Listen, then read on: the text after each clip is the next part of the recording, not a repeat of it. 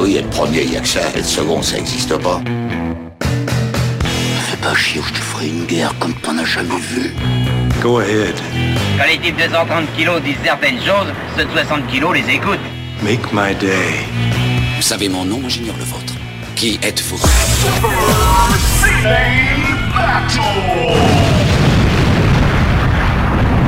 Le second, c'est un con. Super Ciné Battle, c'est le podcast où nous établissons le classement ultime du cinéma. Nous prenons vos listes que vous nous adressez pour les classer du meilleur au pire afin d'obtenir LA liste ultime. Pour m'accompagner dans cette tâche un peu difficile, il me fallait un compagnon d'armes, il me fallait Band of Brothers, il me fallait Stéphane Boulet. Oui, Daniel. Stéphane, où es-tu? Eh ben écoute, je suis euh, toujours chez moi dans mon QG de Savoie, et c'est vrai que Super Ciné Ba- Battle, c'est un peu notre Vietnam à nous, tu vois. C'est euh, cette chose que nous raconterons à, à nos petits-enfants au coin du feu, et ils auront des yeux émerveillés, genre oh, « Papy, tu as survécu à Super Ciné Battle !» Voilà, Euh, c'est un peu alors, ça. Tu sais quoi Et en plus, j'ai envie de te poser la question, mais ça, il faut que tu me répondes du plus profond de ton cœur. Oula, Comment tu acceptes le fait euh, que nous vivions dans une société, dans un monde où Taxi 5 est une réalité putain, mais ça c'est tellement... Cette nouvelle tellement incroyable qui est tombée ce, ce- ce- cette semaine, bah, c'est... je- euh, tu, tu- tu me rends compte, on et- finissait avec et- Taxi la dernière fois et paf. Et, là, et tu sais quoi Euh, Curtis Hanson, donc le réalisateur de, euh, de LA Confidential, est mort peu de temps auparavant et je pense que ce n'est malheureusement pas un hasard. Tu crois qu'il y a eu un passage de bâton? Je, je pense Le qu'effectivement, témoin est passé? et quelque chose dans, dans, dans le monde s'est retourné et, et- et ces deux événements sont forcément liés. La, la mort de Curtis Hanson et l'arrivée de Taxi 5, c'est forcément un corollaire. Tu sais que j'y crois, j'y crois à Taxi 5 parce que dans la mesure où, d'abord, c'est le premier taxi qui n'est pas scénarisé par Besson. Oui, et puis il n'y a pas Samina série, ça n'a aucun intérêt enfin. Oui, non mais non mais du coup, je, je le vois un peu comme Star Wars épisode 7 quoi. Ça va être l'épisode des fans. Ça, ça va être- Putain, ça va pas être triste. hein. Ça va être le racisme amateur, tu vois. Le racisme référentiel. Euh, bah écoute, euh, ah et puis aussi il fallait que je te dise, beaucoup de gens te passent le bonjour puisque je reviens juste à l'instant de la projo euh, de la série de web documentaire de euh, produite par Nanarland. Oui, tout à fait, oui, qui je vois. s'appelle Nanaroscope. Et euh, je crois qu'elle a été, la diffusion a été retardée à, janvier. Elle devait se faire en octobre, mais mais c'est hilarant. C'est vraiment euh, tout le cinéma qu'on aime, le cinéma du gros nanar, euh, bien bien bien pato, tu vois. Qui et, et j'ai vu tellement de zombies. euh, euh, En de, zombies de zombies nazis et de et de ninjas en carton là ça m'a ça m'a mis les étoiles dans les yeux Euh, J'imagine. ça, ça passe crème voilà et donc beaucoup de gens te disent eh bonjour à papa Eh ben c'est gentil Et- à eux, merci. Bonjour à eux. il y a souvent quelque chose qui revient, c'est soit Hook, soit la ligne verte. Je peux dire que Nous avons marqué les gens à notre façon, tu vois. chacun ça choisit sa team. hein, ça, Ouais. j'ai bien compris. C'est très bien. Tu sais, un jour, il y aura des gens qui viendront avec des t-shirts devant nos fenêtres avec marqué Je suis Hook ou Je suis la ligne verte. Surtout que la ligne verte est repassée à la télé. Mais oui, surtout, et surtout que. et- Et et- les gens, les en gens reparlait. alpaguaient. Ouais, tout à fait. Les gens en ont reparlé, c'était assez drôle. Ah, c'est ça qu'on veut. On se verra s'il y aura des nouveaux hooks et des nouveaux lignes vertes. En attendant, euh, on vous remercie de nous envoyer des listes. Euh, pour nous faire parvenir, des listes, c'est simple. C'est trois films par liste, avec un titre parce que c'est plus rigolo. C'est comme vous voulez d'ailleurs. Et vous l'envoyez à supercinébattle.gmail.com. Euh, on a tellement de li- listes en stock, tout va bien, vous inquiétez pas. Mais parfois, on laisse, on laisse tomber des mots et des, des, des noms de films que qu'on aimerait bien voir et qui parfois ne sont pas encore été, qui n'ont pas encore été nommés. Parfois, dans les, au cours de l'épisode, ça peut nous arriver.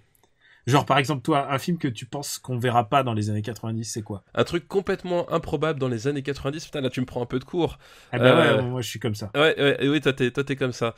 Une balle dans la tête. Une balle dans la tête? Ouais, je suis pas sûr que les gens y pensent. Le John Woo? Ouais. Ah je peux t'assurer, il y, a- il y a balle Ah, euh, eh, Ah bah non. Alors, je- Surtout qu'on l'a, on l'a, on, l'a, on a déjà nommé, on, l'a dé- on en a déjà parlé parfois. c'est vrai qu'on a déjà parlé. C'est vrai qu'on a déjà parlé. Voilà. Euh, et alors, euh, bon, alors, comme vous le savez, on continue sur la période de 1990 à 1999. Et alors, euh, on va juste faire un tout petit point sur la liste. Alors, est-ce est-ce la peine de relire les, les dix premiers? Parce qu'ils n'ont pas changé la dernière fois C'est vrai que la dernière fois, c'était un- c'était l'émission. On sent gros bouleversement dans le, dans le Pulp top. Fiction, Fargo, Truman Show en premier, Iron Giant juste dernier, juste euh, juste au-dessous. Et euh, dans les 5, les 6, 7 derniers, euh, Super Mario Bros, Double Dragon, Godzilla, Le jour et la nuit de Bernard-Henri Lévy, Wild Wild West et la ligne, la fameuse ligne la verte, fameuse ligne verte. La fameuse qui est ligne verte. le plus mauvais film des années 90 pour l'instant. C'est ça. Et on n'en démord pas. Surtout toi. J'avais un film euh, que je voulais vraiment faire, enfin je voulais vraiment en parler. Et, euh, et j'ai j'ai j'ai fait un peu un service commandé quoi. J'ai demandé vraiment à quelqu'un de j'ai dit putain personne nous l'a donné et si c'est pas toi, qui c'est qui va me le qui c'est qui va le, le sortir? Ah bah bravo. Là, on, Ouais. on, on se sous-doit. C'est les électeurs euh, fantômes, c'est ça. C'est l'héritage de Tibéri. euh. C'est ça qui est rigolo avec notre liste, c'est que on parle aussi des gros gros gros trucs, des gros mastodontes du du bah, du box office, mais aussi on veut faire des trucs un peu plus euh, parfois un peu plus petits quoi, Bah oui, bah c'est aussi ça l'intérêt. un peu plus modestes. Parler du cinéma au sens large. On s'y lance peut-être? Et oui, c'est le moment d'y aller. Et alors, sans plus attendre, on va passer à la liste qui nous est envoyée par Clotilde Castelli. Merci Clotilde. Et c'est une liste qui s'appelle Jeu de main. Oh, jeu de vilain. Euh, alors, ça, c'est toi qui, c'est toi qui choisis. Ça dépend, Et- ça dépend avec qui en fait, c'est surtout ça. Ça commence par la famille Adams. Ah bah oui, forcément, avec la chose. Bah déjà, la famille Adolphe, euh, ça, ça, ça m'évoque euh, inévitablement, euh, immanquablement, qu'est-ce que je raconte? J'invente des mots, voilà, c'est comme ça. Ouais. Ça, m'évoque im- immanquablement Raoul Julia, euh, qui Ouais. joue... euh, qui, qui, qui joue euh, le, le rôle du- de, de Gomez Adams, donc le, le père de famille Adams. Et bah, Raoul Julia, vous savez tous qu'on aime énormément pour Street, Street Fight- Fighter. ouais, pour Street Fighter, et qui Un, un grand, un, un mec qui est vraiment le don de soi et ça se voit dans Street Fighter. Voilà. il était- Et puis, puis là, même dans la était famille mourant. Adams, il est, il est tellement. il est tellement exubérant, tellement, tellement fou. Enfin, il, il- voilà, il, bouffe l'écran. euh, Et, déjà, c'est, le premier truc que je retiens, c'est, euh, Gomez Adams euh, incarné par Raoul Julia. Quoi. C'est un acteur, un personnage qui talpague tout de suite. Quoi. Et, et puis, bon, c'est un truc un peu cocasse, un peu, je qualifierais de proto Tim Burtonien quand même. Bah, il y a, il y a un côté. effectivement- Angelica Houston, Voilà, euh, Christopher Lloyd. euh. Oui, puis même le, bah, le, faut, faut voir aussi qu'effectivement, le- à partir des années 80, le, euh, le, le, le gothique euh, dans les superproductions américaines, c'est un peu l'apanage de, de Tim Burton, et, euh, et je pense que c'est, c'est le, ça en a joué aussi un petit peu de, aussi de, de, de ce côté-là. Effectivement, tu retrouves ce côté, voilà, familier avec, avec Tim Burton, quoi. Par contre, c'est au niveau de la mise en scène, c'est signé quand même par Barry Sonnenfeld, et tu, qui- à qui on doit Wild Wild West, hein, quand même le, le pauvre, pauvre Barry Sonnenfeld, euh, mais qui a quand même un style qui est quand même bien différent de Tim Burton euh, en, en termes de mise en scène. euh. C'est plus un yes man, quoi. Oui, c'est oui, c'est plus, bah, t'as- moins, c'est moins torturé. Puis, de toute façon, c'est une comédie déjà.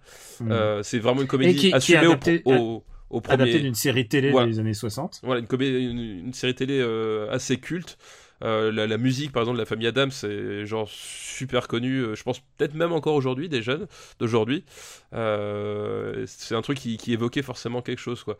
Et, et c'est marrant parce que la famille Adams, moi j'ai tendance à préférer le, sa suite à, à l'original dont, dont- dont Ah, on parle. Adam's Family Values. Ouais, je trouve le- la suite euh, mieux, euh, mieux gaulée, mieux rythmée, plus, un peu plus, un peu plus déglinguée aussi. Enfin, il y a un côté euh, plus, plus, je sais pas, plus, plus réussi dans, dans la suite que dans le, que dans le premier, quoi.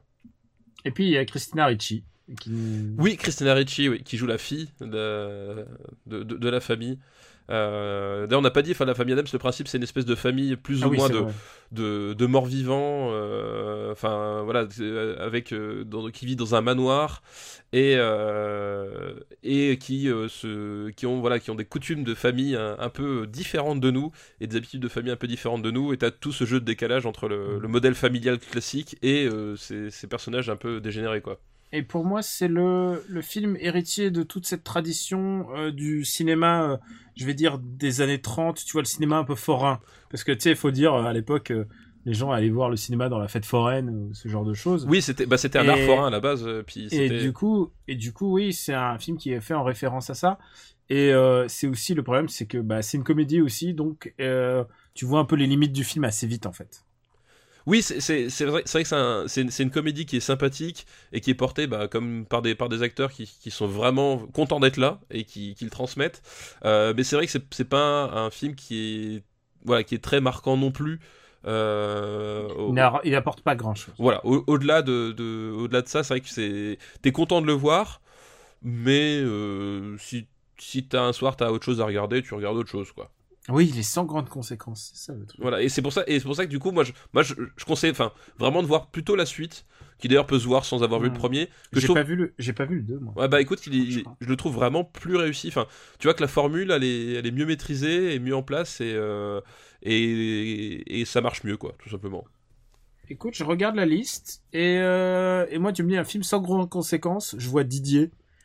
Oui, écoute, moi ça me. ça non me- mais non non mais euh, je, je, je n'impose rien. non, non, non, non, moi ça me paraît pas trop. euh, Tant que c'est au-dessus de Donnie Brasco, ça me va déjà, tu vois. Euh, Ah putain, Denis Brasco, tu le détestes. Non, c'est pas que je le déteste, mais c'est- le prototype de film qui m'énerve parce que tout le monde trouve ça génial parce que ouais, c'est Johnny Depp qui dans une histoire vraie, tu vois, avec des vrais personnages et qui ont vécu Ah, des vraies choses.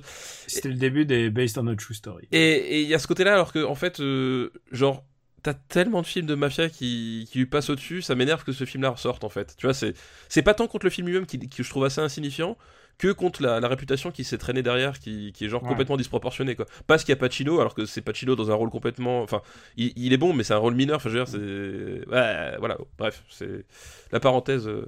Refermée, À chaque, fois, à chaque fois, on va le redire. ça. Oui, il va- il s'en Écoute, il s'en bon. prend plein la gueule, mais Quoi qu'il en soit, The Adams Family et rentre 49ème dans. voilà, exact. C'est un peu le ventre mou de cette liste. Oui, voilà, exactement. Euh, deuxième film de la liste de Clotilde, c'est Édouard aux mains d'argent.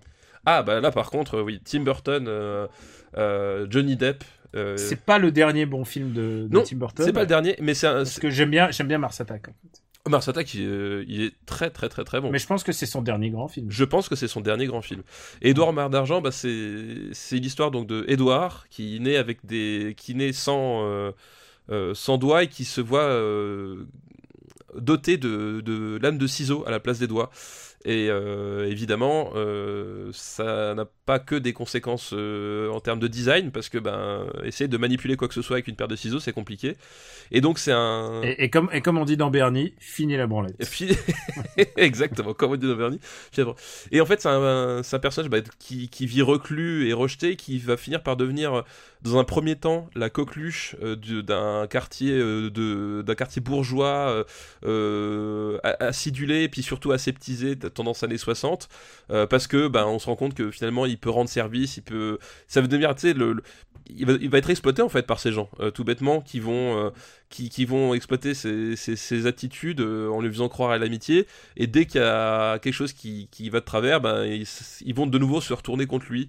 Et c'est voilà, c'est un, film de Tim Burton qui, s'a- qui s'intéresse une fois de plus aux exclus, aux frics, aux frics, pas F-R-E-A-K, hein, pas, Ouais. pas F-R-I-C. Au- C'est aussi, aussi le début de ce que j'appelle son style, tu vois, genre première année d'études d'art, tu vois. Oui, oui, c'est ça. Les gens vont dire que j'aime pas Tim Burton. Non, oui, mais- j'aime pas Tim Burton, mais, mais, Non, mais c'est déjà le début de, de, de son côté un peu euh, nunuche.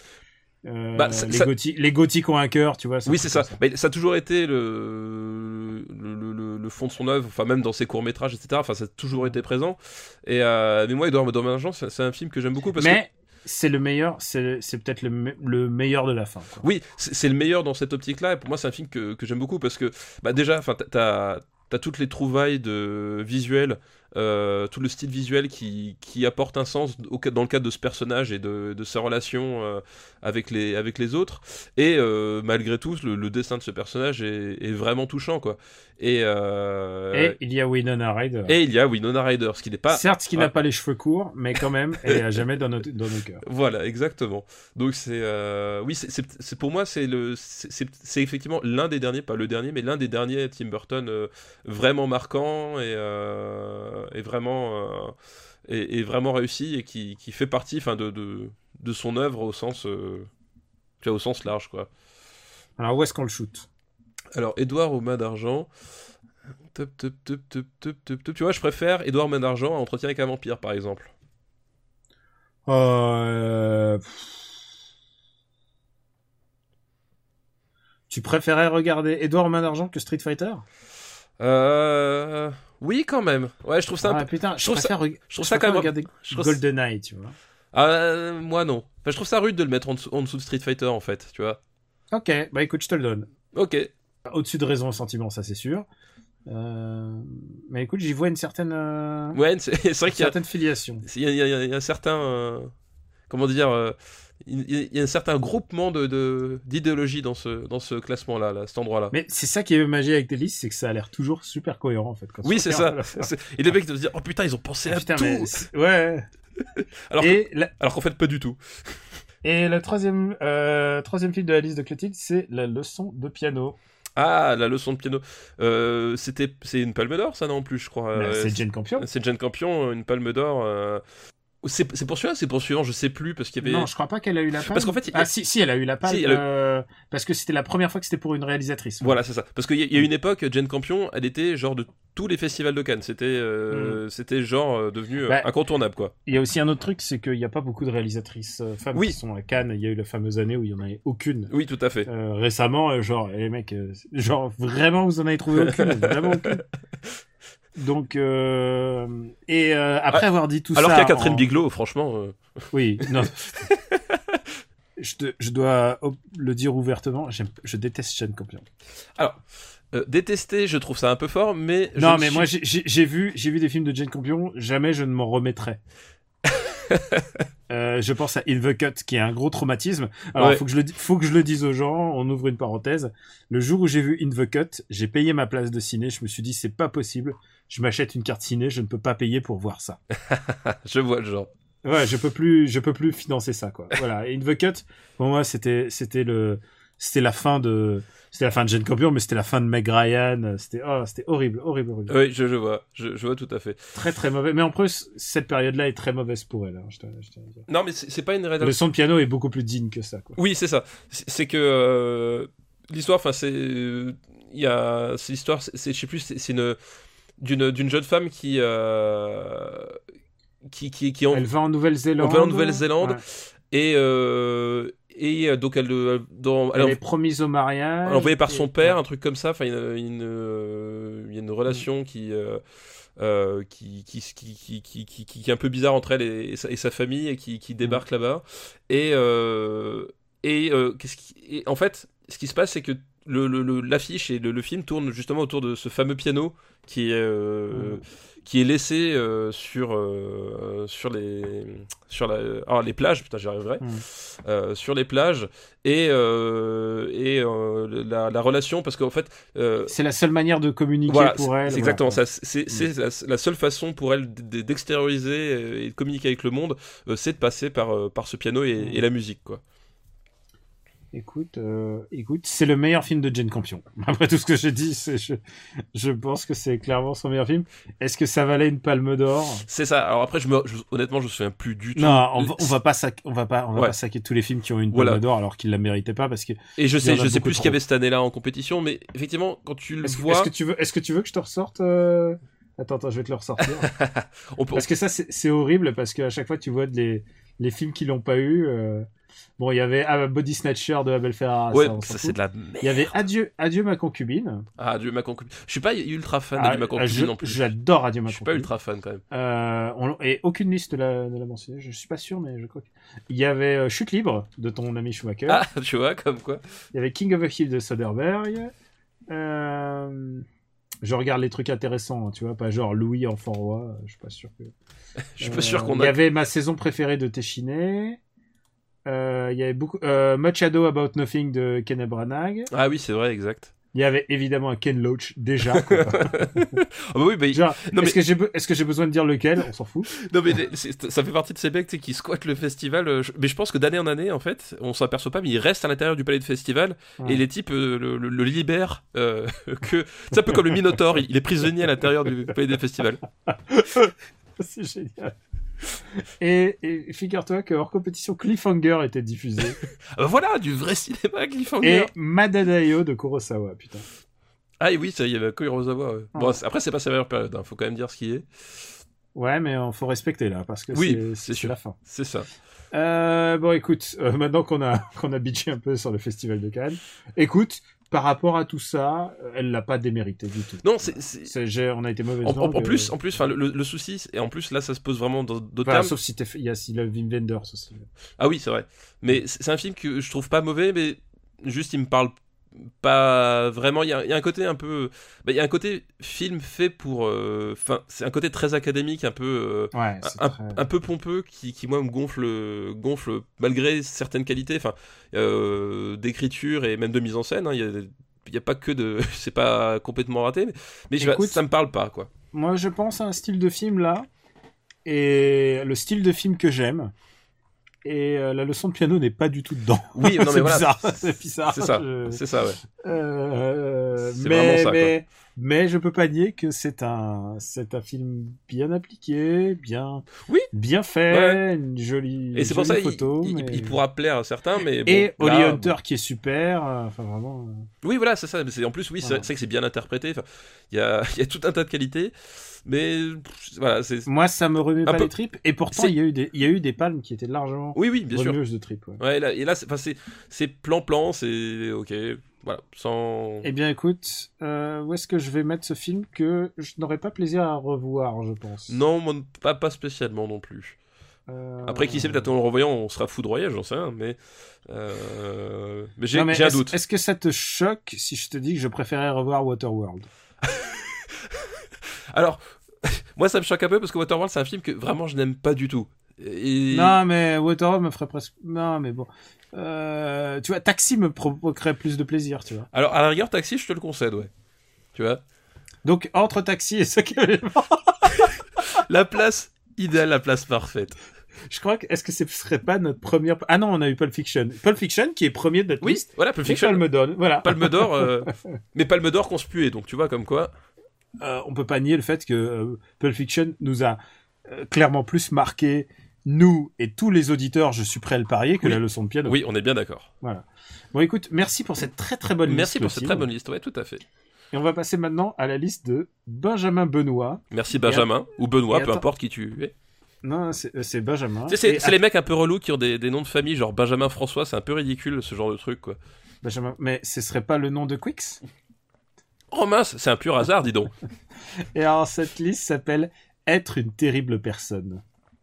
Je crois qu'elle est destinée à, à nous, hein, il me semble. Ah, je pense que- Je, pense qu'il y a message Alors, caché. écoutez les amis de mauvais esprit, accrochez-vous, euh, on, on est parti. Euh, et le premier film de cette liste, c'est Opération Cornet de Beef. Oh putain, Opération Cornet de Bif, c'est euh, celui avec, avec Renault et, et Clavier, c'est ça? Ouais, exactement. Ah, j'ai des souvenirs de souffrance sur ce film. C'est, c'est hardcore. C'est à l'époque où Clavier était encore à peu près contrôlable. Oui, enfin, à peu près, parce que c'est- déjà euh, Clavier... euh, Je, je peux, je peux l'annoncer tout de suite, Les Anges Gardiens est beaucoup, beaucoup moins bon. hein. Ah non, Les Anges Gardiens, c'est- peut-être qu'on en reparlera, mais c'est Ah ouais. ce, ce film, c'est il y a tellement de choses à dire dessus. Mais Cornet Beef, déjà, c'est c'est bien la comédie super con, super hystérique. Et déjà, déjà son montage euh, devenait, euh, devenait un peu, euh, un peu, un peu fou, quoi. Oui, c'est et ouais ouais, vraiment ça. C'est enfin le montage sous coque, hein, c'est On, on en a, on l'a assez, on l'a suffisamment mentionné Ouais. à la limite de se prendre un procès. Donc on mais c'est ouais, c'est le problème, c'est c'est c'est c'est c'est ce genre de de de, de comédie qui qui euh, qui pense que les dialogues vont être drôles parce qu'ils sont hurlés par les par les, Ouais, c'est les déjà, comédiens. c'est déjà un peu le début de la fin. Et, et surtout qui qui se dit euh, ben flûte le, le rythme c'est euh, c'est que ce soit hystérique que ce soit rapide machin c'est que tu comprennes rien. Et en fait c'est c'est saoulant quoi. C'est vraiment la cornet de bif c'est pénible à voir. C'est pénible au sens euh, au sens physique quoi. Est-ce que c'est pas celui-là où il y a un mec qui imite Mitterrand? Euh, Ah mais oui, il y a Didier Gustin qui fait Mitterrand. C'est celui-là, ouais. je genre- suis. Didier Gustin comme ressort euh, humoristique quoi il voit, voit le niveau du film quoi Euh, non, mais en plus, tu sais, c'était les, les imitations de Didier Gustin. Tu sais, tu, fermes les yeux, t'essaies de deviner qui ce qu'il imite. C'est ça au moins Michel Leb on savait quand il imitait le noir tu vois il y a pas de pas d'ambiguïté mais là là Didier Gustin ouais mais c'est un Ouais, il y, avait tout ce truc avec le militaire qui gueule. euh, tu sais, ah, ce- le militaire euh, Oui. type de tous ces films-là. c'est Euh, Non, mais ça, ça fonctionne. Enfin, vraiment, c'est un film qui, qui, qui fonctionne pas. Et, et, euh, et, c'est- Il y a Valérie Lemercier qui est un peu en pilote automatique. Et je- j'ai souvenir quand même qu'il y a énormément de cascades. Oui, c'est vrai. Oui, il y avait ce côté euh, à l'américaine, entre guillemets, qui voulait donner. Putain, mais c'est tellement con parce que Poiré, il, il, a, il, a, il a quand même fait quelques bons trucs. Mais là, les années 90, ça commence à partir tellement en latte, quoi. Euh, où est-ce qu'on va, on va tout de suite le juger On va, on va passer à autre chose parce que. Ouais, ouais, putain, non, c'est- il, il, il, est- il va bas, quoi. Enfin, il va bas, il va bas, il va bas, il va bas. au-dessous de la leçon de piano, c'est sûr. oui, oui, c'est sûr. euh, Euh, Tu vois, genre Hook, euh, Jeanne d'Arc, tu vois, les films hystériques euh, abrutissants comme ça, il a sa place par là. moi, quoi. je le mets au-dessus des évadés encore. Euh... Euh... Parce qu'il y a Didier Gustin. Alors, ok, il y a Didier Augustin, c'est mieux que les évadés. Écoute, c'est un argument qui, moi, me va. Ah, Opération Cornet de Bif. Et on le rappelle une fois de Mais plus pense, que pense à tous ces auditeurs qui, quand même, quand on parle de Didier Augustin, ne voient absolument pas qui c'est. Nous sommes en 2016. googlez les amis, googlez, googlez ses meilleurs sketchs, euh, les meilleurs sketchs de Didier Gustin. Et Il n'y en aura pas je beaucoup. Je suis sûr que c'est un mec très sympa du du reste. Ah oui, ça, on, on juge pas. hein. Alors dans la liste des très mauvaises personnes de Benjamin Benoît, euh, il y a euh, La vie est belle, Euh, la vie est belle, celui de... qui est une autre Palme d'Or. Celui de, de Benigni, du coup. euh, Ouais, oui, Évidemment. Oui, ah oui, oui, pas le, Pas le Franck Capra. Oui, plutôt pas c'est- le Capra. Oui, c'est pas les la bonne 90. décennie. de Roberto Benigni. Alors, moi, c'est un film que euh, j'aime bien, La vie est belle. Euh, mais je sais que toi, c'est pas ton cas. Mais Alors non, je, je le hais oui, d'une puissance, Ouais. euh, d'une puissance que je peux qualifier de ligne verte. Ouais, mais non, pas du tout. Là, par contre, je te laisserai pas du tout le mettre euh, aussi bas parce que moi, c'est un film que j'aime bien parce que c'est euh, vraiment le, le, le le prisme du père que je trouve euh, vraiment. Ne me sors pas, tu ne peux pas connaître ce, tu Non. peux pas comprendre Ah non. ce film parce que je n'ai pas d'enfant. Non, tu ne peux pas connaître ce film parce que tu es mort à l'intérieur, Daniel. C'est complètement différent. Euh, Alors écoute, si si si le fait de ne pas aimer ce film, euh, de ne pas aimer, alors il faut expliquer à nos auditeurs, c'est une fable, un conte de fées qui se passe dans les dans le camp d'Auschwitz. exactement. C'est oui. un papa qui ment à son fils Oui. et qui lui dit qu'en fait que tout ça en fait c'est un jeu, une grosse Mais oui, mais kermesse. non, mais et, alors, alors déjà, tu, tu n'as pas reçu les, les directives de l'éducation nationale quant à, au plan de prévention antiterroriste dans les, dans les écoles. Tu verrais que c'est exactement ce qu'on nous demande.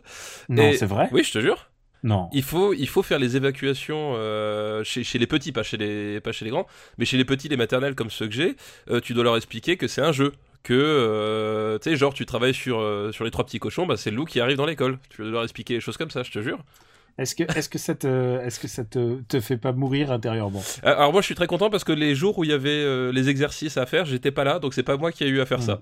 Mais Bon, écoute, euh, Mais écoute, toujours pour en revenir à ce film, ce film est d'une connerie. non, je suis pas d'accord du et tout parce que connerie et, et d'une connerie de bons sentiments boursouflés. non, parce que pour moi le, le point important c'est que justement c'est un père qui ment à son fils parce que il sait, c'est parce que au moment où il le fait, il sait que euh, l'inévitable ne pourra pas être évité. C'est qu'on va dire comme ça, mais pour moi c'est vraiment le prisme et le point d'ancrage qui fait que euh, il se comporte comme ça, c'est qu'il sait que ça va mal finir, il sait que il va mourir, que son fils va mourir, que c'est inéluctable et que ça et, et que du coup il ne voit pas l'intérêt de le faire souffrir. euh, que finalement Non mais ça fonctionne pas, ça fonctionne pas Je- parce que c'est un conte de fées. C'est un conte de fées et là il y a un, il y a, il y a un soldat allemand qui rentre et, et il parle en allemand et il fait genre que lui comprend l'allemand alors que pas du tout et il traduit à tout le monde. Et tu veux pas me faire croire que dans un dans un, un, un camp de concentration où il y a une centaine de personnes, dont une centaine de juifs qui vont qui vont bientôt mourir, qu'il y en a pas un qui parle allemand pour dire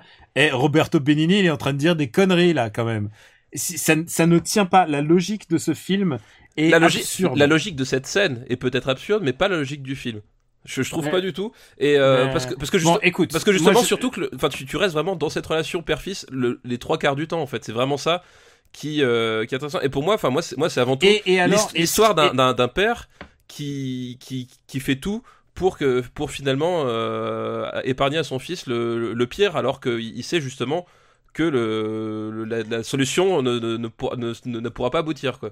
j'ai- deux arguments massus en plus. C'est que ça se termine. En plus, c'est une happy end parce que forcément, il fallait qu'il y ait une happy end à un film comme ça. Oui, ça, ça par Et- contre, je suis d'accord que le, le happy Et que end. le gamin, le gamin finit par s'en sortir. Oui, il ça, retrouve sa maman qui l'enlace, comme si tout va bien, mon petit. Ce Oui. n'était qu'un mauvais ça, rêve. ça, ça, je, ça, je, je suis d'accord. Le happy end. exactement la même fin, je te rappelle, que le film sur la rafle du Veldiv. Tourné il y a pas si longtemps, où le gamin il pleure et puis tout d'un coup il y a comment elle s'appelle déjà euh, C'est Mélanie Laurent, euh, non Mélanie Laurent qui arrive et Mélanie Laurent prend dans ses bras du genre mais non tout c'est genre vraiment sur le ton de tout ça n'était qu'un rêve mon garçon et ce qui est la pire des fins Oui, oui, ça, parce que si ça, tu veux qu'il y ait une volonté la- la fin- pédagogique la fin c'est pas je- ça. La fin c'est Primo Levi la fin c'est la mort. Ouais, je et, non, ça, je suis d'accord c'est que. pas ce putain de conte de fées. Là, argument numéro un. Vas-y Pro- continue. non, premier Et je- argument, je, balance mon je balance mon second argument. Non mais ça, je- suis d'accord, avec toi. Le, plus le plus gros problème c'est la, la cette fin en fait, le, besoin de faire un happy alors que justement, euh, enfin tout le reste du, film n'a- n'avait pas besoin de ça. Enfin le, le, le, propos finalement effectivement s'écroule à ce moment-là. Ça je suis d'accord. La fin est complètement ratée. Et maintenant, mon, mon coup de grâce, mon coup de grâce, c'est, euh, je ne peux pas croire que des gens soient dans, qu'il y ait des gens armés dans un camp de concentration qui voient Roberto Benigni et qui n'aient pas envie de l'abattre tellement il est énervant. Non mais alors ça, Et- ça c'est et- parce que t'es antisémite Daniel, Et- ça non, va pas non, du non. tout. Non, non, non, Roberto Benigni n'est pas juif, je te rappelle, c'est un acteur. et tu veux que je te dise un truc? Euh, Parce qu'il est vraiment horripilant et n'importe qui, enfin, du, t'en peux plus.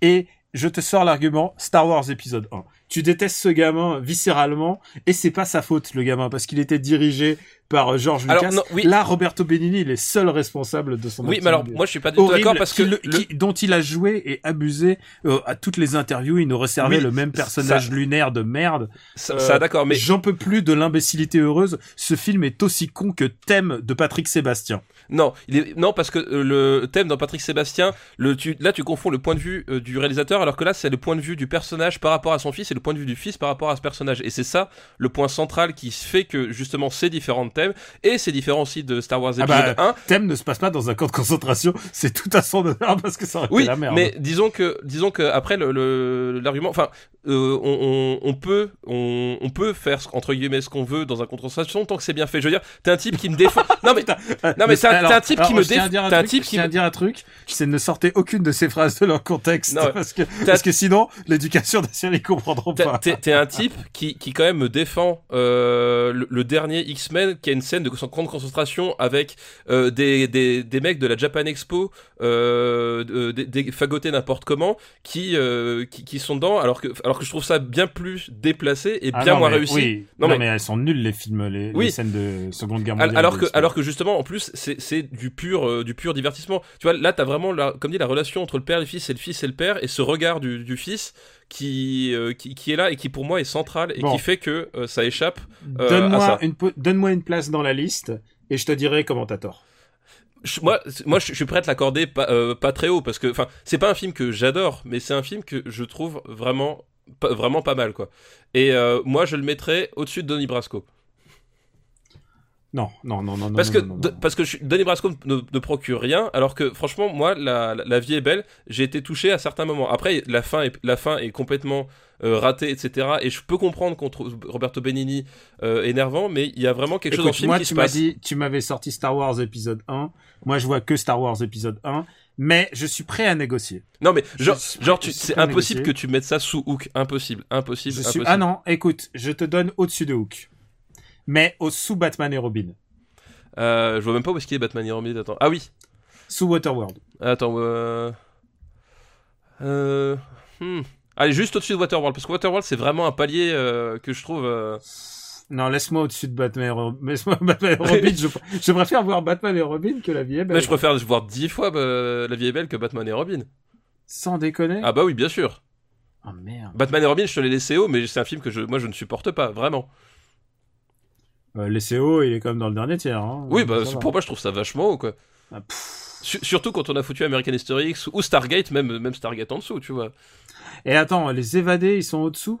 Putain. Ouais, mais les évadés, je m'en fous. Enfin, c'est un film, vraiment, je m'en fous, en fait. Désolé, mais. Ok, alors écoute, on coupe la poire en deux entre Waterworld et Batman et Robin. Ouais, parfait. J'espère que Roberto Benigni nous entend. la vie est belle. Juste au-dessus de Schumacher. Voilà, c'est gravé à jamais. Dans le fini. voilà.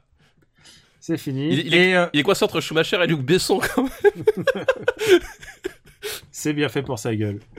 Et, euh, et alors, par contre, il y a un truc que j'ai envie de dire, c'est que je pense pas que aucun, aucune virgule de ce film, aucun moment de ce film ne part d'un mauvais sentiment.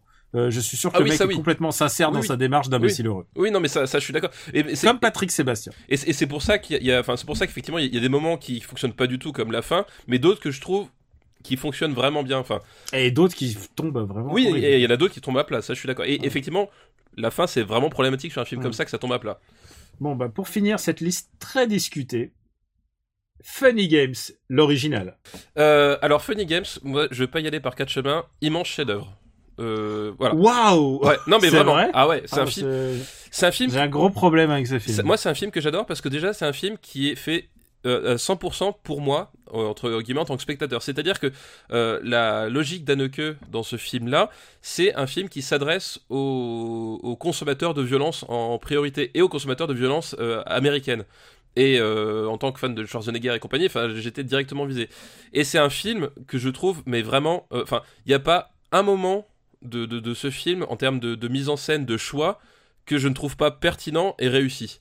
Et, euh, et, et- et j'en veux pour preuve, c'est que le moment le plus marquant de tout le film, c'est un film donc qui, qui traite de la violence. Enfin, c'est l'histoire en fait, c'est deux euh, deux jeunes euh, bien sous tout rapport, mais qui sont flippants parce qu'ils parlent allemand, enfin comme tout le monde dans, dans le Et film. qui, dé- qui débarquent dans un couple, euh, chez un couple Voilà, avec qui- leur enfant. Qui débarquent chez, chez un couple avec leur enfant, un couple. Mais vraiment le truc anodin. complètement anodin. Et en fait, euh, ils se mettent à les torturer psychologiquement et bien sûr physiquement. Physiquement. La scène de l'œuf, etc. euh, complètement euh, gratuitement. Et euh, pendant tout le film, en fait, tu es à la recherche de, comme les personnages principaux, en fait, de sens. Et, et donc, c'est un film qui, est- qui est centré sur la violence, sur le rapport à la violence de ces personnages et de nous-mêmes aussi, parce que justement, le fait que ce soit anodin. euh, dans une situation complètement banale, euh, nous interpelle tout de suite. Et, la, et la, la scène la plus marquante de tout le film, c'est une mort qui est complètement hors champ. En fait, tu, tu, tu vois le, le début de l'acte, et tu, enfin, c'est-à-dire que tu, tu vois l'amorce de l'acte, tu vois que ça va se passer. et l'au- et l'autre est en train de faire le, le- le ménage ou un truc Voilà. comme ça. ouais. Et, et tu vois le, tu vois ce qui se passe après, mais tu ne vois, euh, tu ne vois, tu ne vois pas le, le- le- l'acte de violence en même temps. C'est-à-dire que Anneke joue sur le côté où on veut voir la violence gratuite, et au moment où justement elle est la plus choquante, il nous la refuse, et en même temps en faisant ça, la scène et l'impact de la scène, je trouve, est genre décuplé. Et euh, alors que finalement tu ne vois rien et, tu ne vois rien mais c'est insoutenable enfin il y a, un truc euh, genre super réussi et qui, pour moi tient vraiment tout le propos du film qui est sur comment traiter la, la- comment est-ce qu'on peut traiter de la violence euh, au cinéma quoi. Écoute, tu as une lecture euh, beaucoup plus intéressante euh, que beaucoup de trucs que j'en ai lus à l'époque. Ouais, parce que je suis beaucoup plus intéressant que la plupart des gens que tu lis. Je sais pas, te- je, je sais pas te le dire, mais, mais bon, après ce que t'as dit sur la vie est belle, je sais plus. On a tous droit à nos, faiblesses aussi, merde quoi. Ouais, c'est vrai. Moi, je trouve que c'est un, pas un film si intelligent que ça. Pas sa manière, de manière traitée quand même, de manière traitée, à part ce, ce cas-là, de traiter vraiment frontalement euh, une violence extrême et Bah, en fait je pense presque pas réaliste. Tu oui, vois. mais justement, pour moi, enfin pour moi en tout cas, ça, enfin la scène dont je parle, que j'en dis, j'en dis pas plus, mais c'est vraiment le point de pivot du film et tout le reste autour, tout justement la violence euh, extrêmement graphique, extrêmement explicite, extrêmement gratuite, euh, sert à, à tendre, à mettre le spectateur dans un, dans, un- dans une condition de, s- de, de spectateur voyeur et jouisseur de la violence. Qui, euh, au, au moment, bah, euh, c'est le coitus interruptus de la violence, c'est vraiment ça. Qui, au moment de, de l'extase absolue, Ah, toi, ça te parle parce que t'as un truc avec la violence. oui, non, mais j'ai, oui, euh, non, mais j'ai, un, rapport particulier avec la violence à l'écran et, et- et dans le monde, et euh, je trouvais ça vachement, euh, enfin vachement fort, quoi. Et euh, plus que bien d'autres passages qu'on, va te ressortir, comme les regards caméra du, euh, du, jeune principal, etc. Je trouve ce passage-là, je, trouve qu'il il sous-tend vraiment tout le film, il fait que tout le film se tient. Et enfin, en tout cas, avec cette grille de lecture, moi, un- je trouve vraiment épatant, quoi. Écoute, ouais, le- moi je suis pas beaucoup moins. Ce... De la manière dont en plus ce film a été interprété et repris. Ah et... oui, mais ça, ça c'est encore autre chose. Ouais, et du coup me l'a me l'a encore plus débecté. Ça, euh, ça, c'est encore. bah, et et c'est pour moi, c'est bah, un peu le. C'est pas le piège, mais en fait, je pense que Haneke en était conscient aussi. C'est que plein de gens, je crois qu'il il a en partie rejeté lui-même euh, plein de gens l'ont- Ouais. vu pris euh, au premier degré. Enfin, c'est un peu comme d'apologie. d'apologie, etc. Un peu comme, enfin, un peu comme Kubrick et son. euh, Alors, et, et- vous- et- et son voilà. euh, Orange Mécanique à l'époque. Voilà, quoi. ce que j'allais dire, c'est que ce que fait ce que fait Funny Games euh, Clockwork Orange le faisait euh, 10 000 fois mieux euh, il y a 20, 20 ans plus tôt. 30 Ah oui, oui, tôt. oui, mais Clockwork, Euh, genre, mais genre à, à, à des kilomètres. euh, Clockwork Orange, c'est, enfin, Ouais. c'est pour moi, c'est, il est dans mon top 10 ever, donc évidemment qu'il le fait euh, 10 fois mieux. Mais il le, je trouve qu'Haneke le fait différemment et le fait avec un contexte qui est, euh, c'est parce que Clockwork Orange, il avait un rapport à la société, alors que pour moi, euh, Funny Games a vraiment un rapport au spectateur et à la société du spectacle de la violence, qui, est- et je trouve que c'est pas tout à fait pareil. Ouais, écoute, moi, je, je, c'est pas un film que j'aime, mais je suis prêt, à, je suis prêt à écouter, je suis prêt à t'écouter. Voilà. Mais, mais, mais, mais je peux pas le mettre au-dessus des ailes de l'enfer. Ah si, si, quand même. C'est pour moi, ça. Alors, dis-moi, dis-moi où, mais, euh, mais vraiment, c'est pas un film que j'aime du tout. hein. Euh... Et c'est un film qui est suffisamment genre, euh, c'est comme un jeu GameCube, quoi. Il est tellement pas int- intéressant qu'il a été, il est- ils en ont fait des remakes HD, quoi. euh, moi, Oui, puisque, puisque Haneke a fait le propre Oui, a, a- remake a fait son propre. euh, Alors, des choses étranges, c'est que le, le remake, donc avec Tim Ross et, euh, et Euh, euh, Naomi Watts. Naomi Watts, ouais. euh, j'ai le DVD chez moi, mais je l'ai jamais vu. Étrangement, je sais pas pourquoi. Ouais. Euh, moi, je le mettrais sous Dark City. Non, non, non, non, non, non, un petit peu plus bas quand même. Ou c'est un petit peu plus bas, Daniel.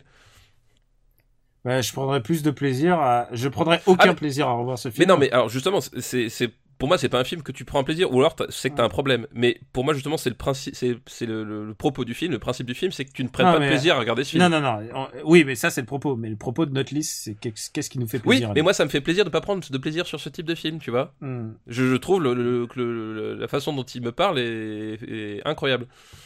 Non, mais tu vois, chute libre, je le trouve plus intéressant, quoi. Euh, non, parce que Chute Libre, t'as, Je trouve que le début de chute libre est plus intéressant que tout, tout Funny Games. non, parce que pour moi, Chute Libre, t'as un vrai rapport de fascination qui n'est pas Ah, en contrôlé fait, du le tout, truc, en fait. c'est que, c'est que ça, ça me fait- ce film me fait penser à la bande dessinée de Gottlieb. Euh, je te tiens, tu me tiens, et sur euh, trois pages où les mecs finissent par se foutre sur la gueule et se tuent en fait. Euh, et il y a un truc de violence. euh, En fait, le cinéma d'Haneke, je suis pas client. Euh, J'aime pas sa manière de faire prêchi prêcha, de me faire la morale.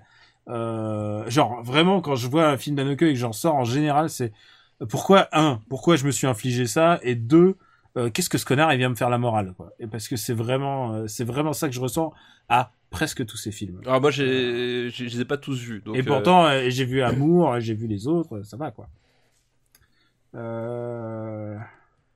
Mais pour moi, c'est, clairement un film de, de, de début. Enfin, pour moi, c'est, vraiment un chef-d'œuvre et c'est vraiment un film de, de, de haut de classement entre guillemets. Alors écoute je te donne le premier tiers mais pas plus euh, entre euh, Édouard Romain d'Argent et Entretien avec un vampire Ok, deal.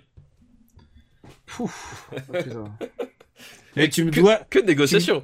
tu me dois des eh mais tu te rends compte on a déjà 40 minutes ouais. je sais pas quoi très très discuté euh, très très discuté Mais c'est, du mind game parce que je sais qu'il y a, j'ai, en tête quelques films que tu vas vouloir mettre très haut et sur lesquels j'ai beaucoup de réserves, mais du coup, je, tu vois.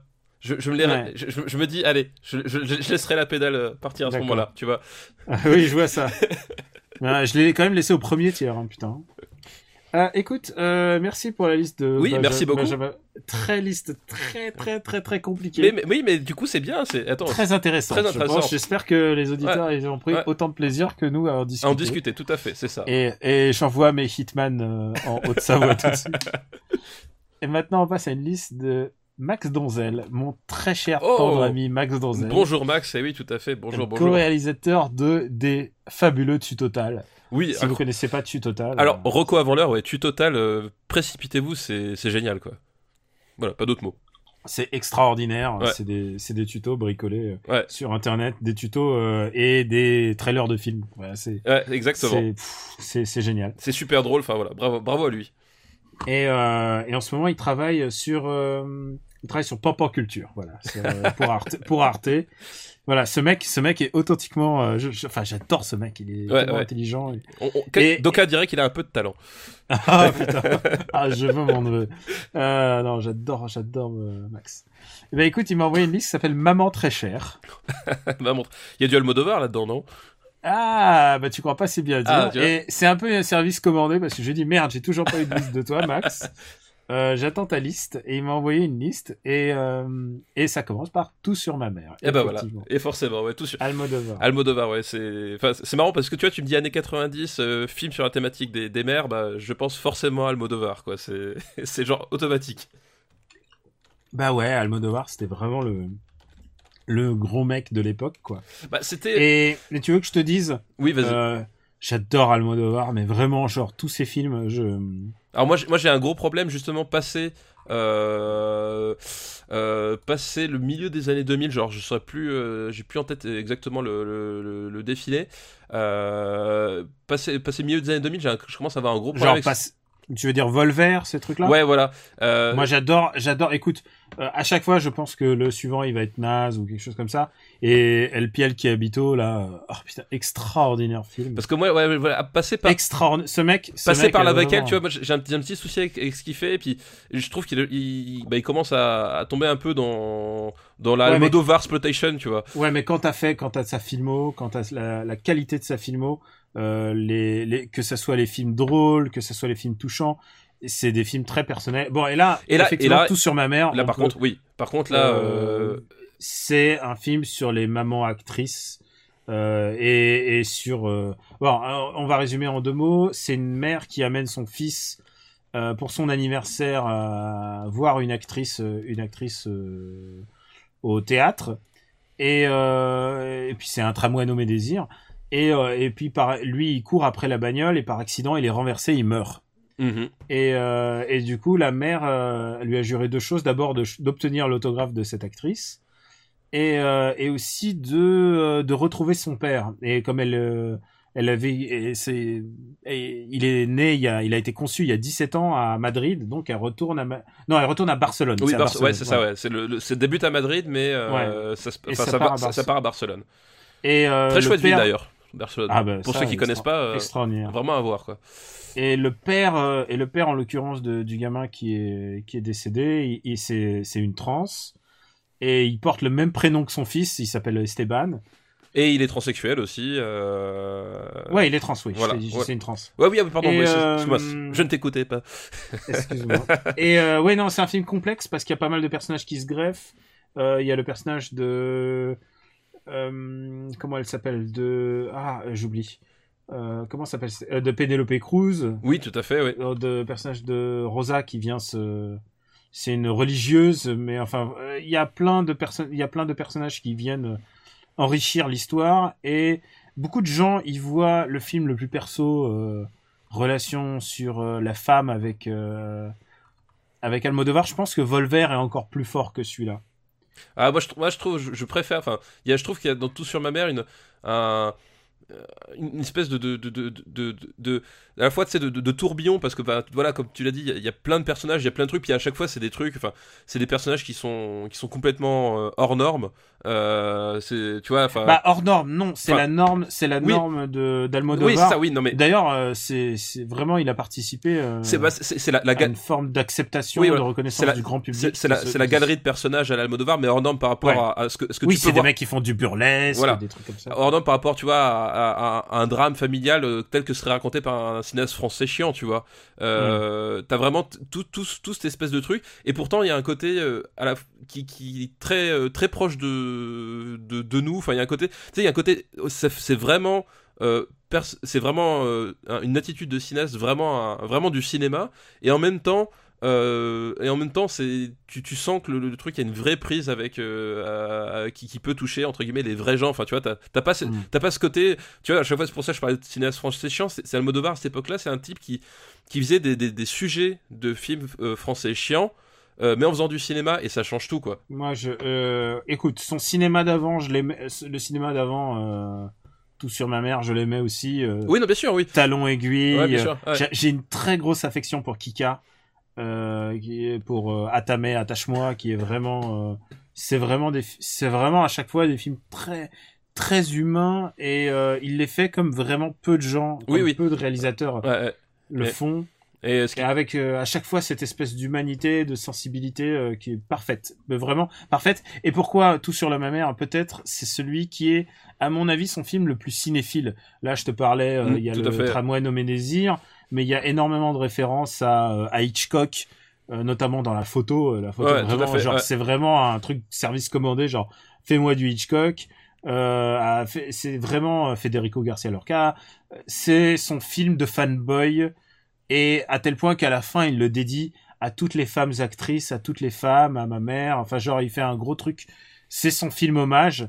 Euh, c'est peut-être le pourquoi je c'est pas mon film préféré d'Almodovar. Alors c'est pas mon préféré non plus, mais il est, il, reste. Enfin, ça- Euh, ça reste quand même du, du très très gros cinéma. C'est du très très gros cinoche et, et, euh, vraiment, enfin c'est c'est c'est super touchant et super prenant. Enfin, c'est vraiment voilà, c'est c'est un film. Effectivement, c'est pas mon préféré non plus d'Al- d'Almodovar. Faut remonter un peu plus dans le temps pour euh, pour tomber dessus, mais euh, ça reste un. Enfin, c'est un film. Tu le vois, tu comprends pourquoi est-ce que à cette époque-là, Oui, c'était je pense que c'est c'est des films indispensables pour comprendre Almodovar. exactement quoi. Quoi qu'il arrive, Tu, tu, Euh, là, tu comprends le phénomène Almodovar, tu comprends pourquoi est-ce que, euh, enfin, son nom revenait dans, Mhm. dans toutes les discussions cinéphiles, dans tous les festivals. Enfin, pour le coup, lui, c'était, enfin, et lui-même, genre, quand tu vois ce film, il y a aucun doute sur son amour du cinéma. Genre, il dit j'aime les femmes et tout. C'est, il adore le cinéma. Ah, et sûr, ça sent à tous les plans.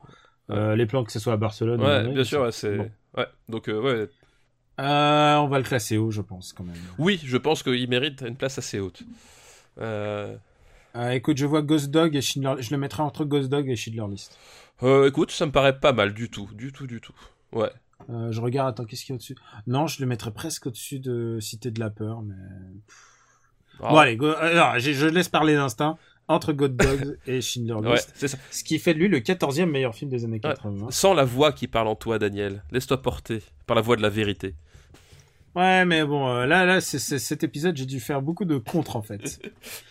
Alors, le film suivant est Spanking the Monkey. Est-ce que tu est-ce que tu l'as vu? Alors, Spanking the Monkey, euh, le, le titre ne me dit rien, mais Ah bah écoute, alors Spanking the Monkey, euh, pour nos pour nos, nos auditeurs euh, qui ne sont pas linguistes, ça veut dire littéralement, c'est ça veut dire littéralement se masturber. Et c'est un film de David O. Russell.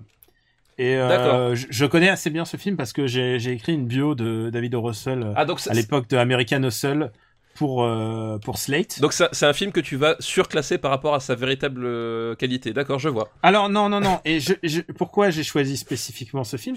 C'est parce qu'à la dernière à la dernière liste euh, tu m'avais dit euh, tu sais dans ton petit ton euh, euh, genre un peu moqueur genre oh là là les nazis tout ça machin on, on aime bien les films avec les Ça, il nazis. y avait pas de Et nazi tu la disais- dernière fois. tu disais on manque de films sur l'inceste et ben c'est une comédie sur l'inceste Donc de films sur l'inceste. ouais et je voulais je voulais t'entendre sur- et c'est l'histoire d'un gamin euh, d'un gamin euh, qui a 17 ans, donc le mauvais moment de l'adolescence. Il est coincé chez sa toi. Ah, moi, moi, mes 17 ans, c'était, c'était, c'était pas terrible. Oh putain, moi c'était génial quoi. C'est la meilleure période de ma vie entre, de- entre 15 et 20 ans quoi. Il y a que des connards qui me disent ça. c'est peut-être Et- c'est peut-être pour une raison. et, et donc, il est coincé chez sa mère pendant l'été. Son père est absent. Et euh, il fait du petit boulot, je crois. Et, mais il est vraiment coincé tout l'été là-dedans. Et à un moment, euh, tout d'un coup, il, genre, il, il est en, pas en échec scolaire, mais il a, il a foiré des examens ou je sais pas quoi. Et tout d'un coup, euh, sa mère, elle fait des caprices, donc elle a, elle a une jambe cassée, donc il doit l'aider. Et puis au bout d'un moment, ils vont se rouler une galoche et ils vont coucher ensemble. Comme ça. Ah, j'adore ce petit blanc que je ne couperai pas au montage. et c'est une fucking comédie.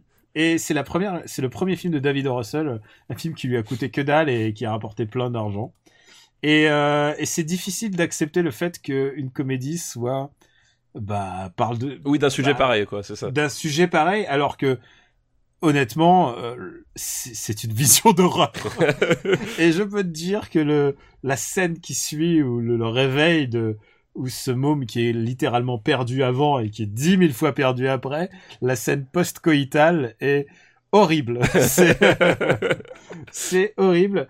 Euh, c'est porté par, euh, je crois que je connais un acteur qui s'appelle Jeremy Dav- Davis et que tu connais parce que euh, tu as vu Lost ou pas?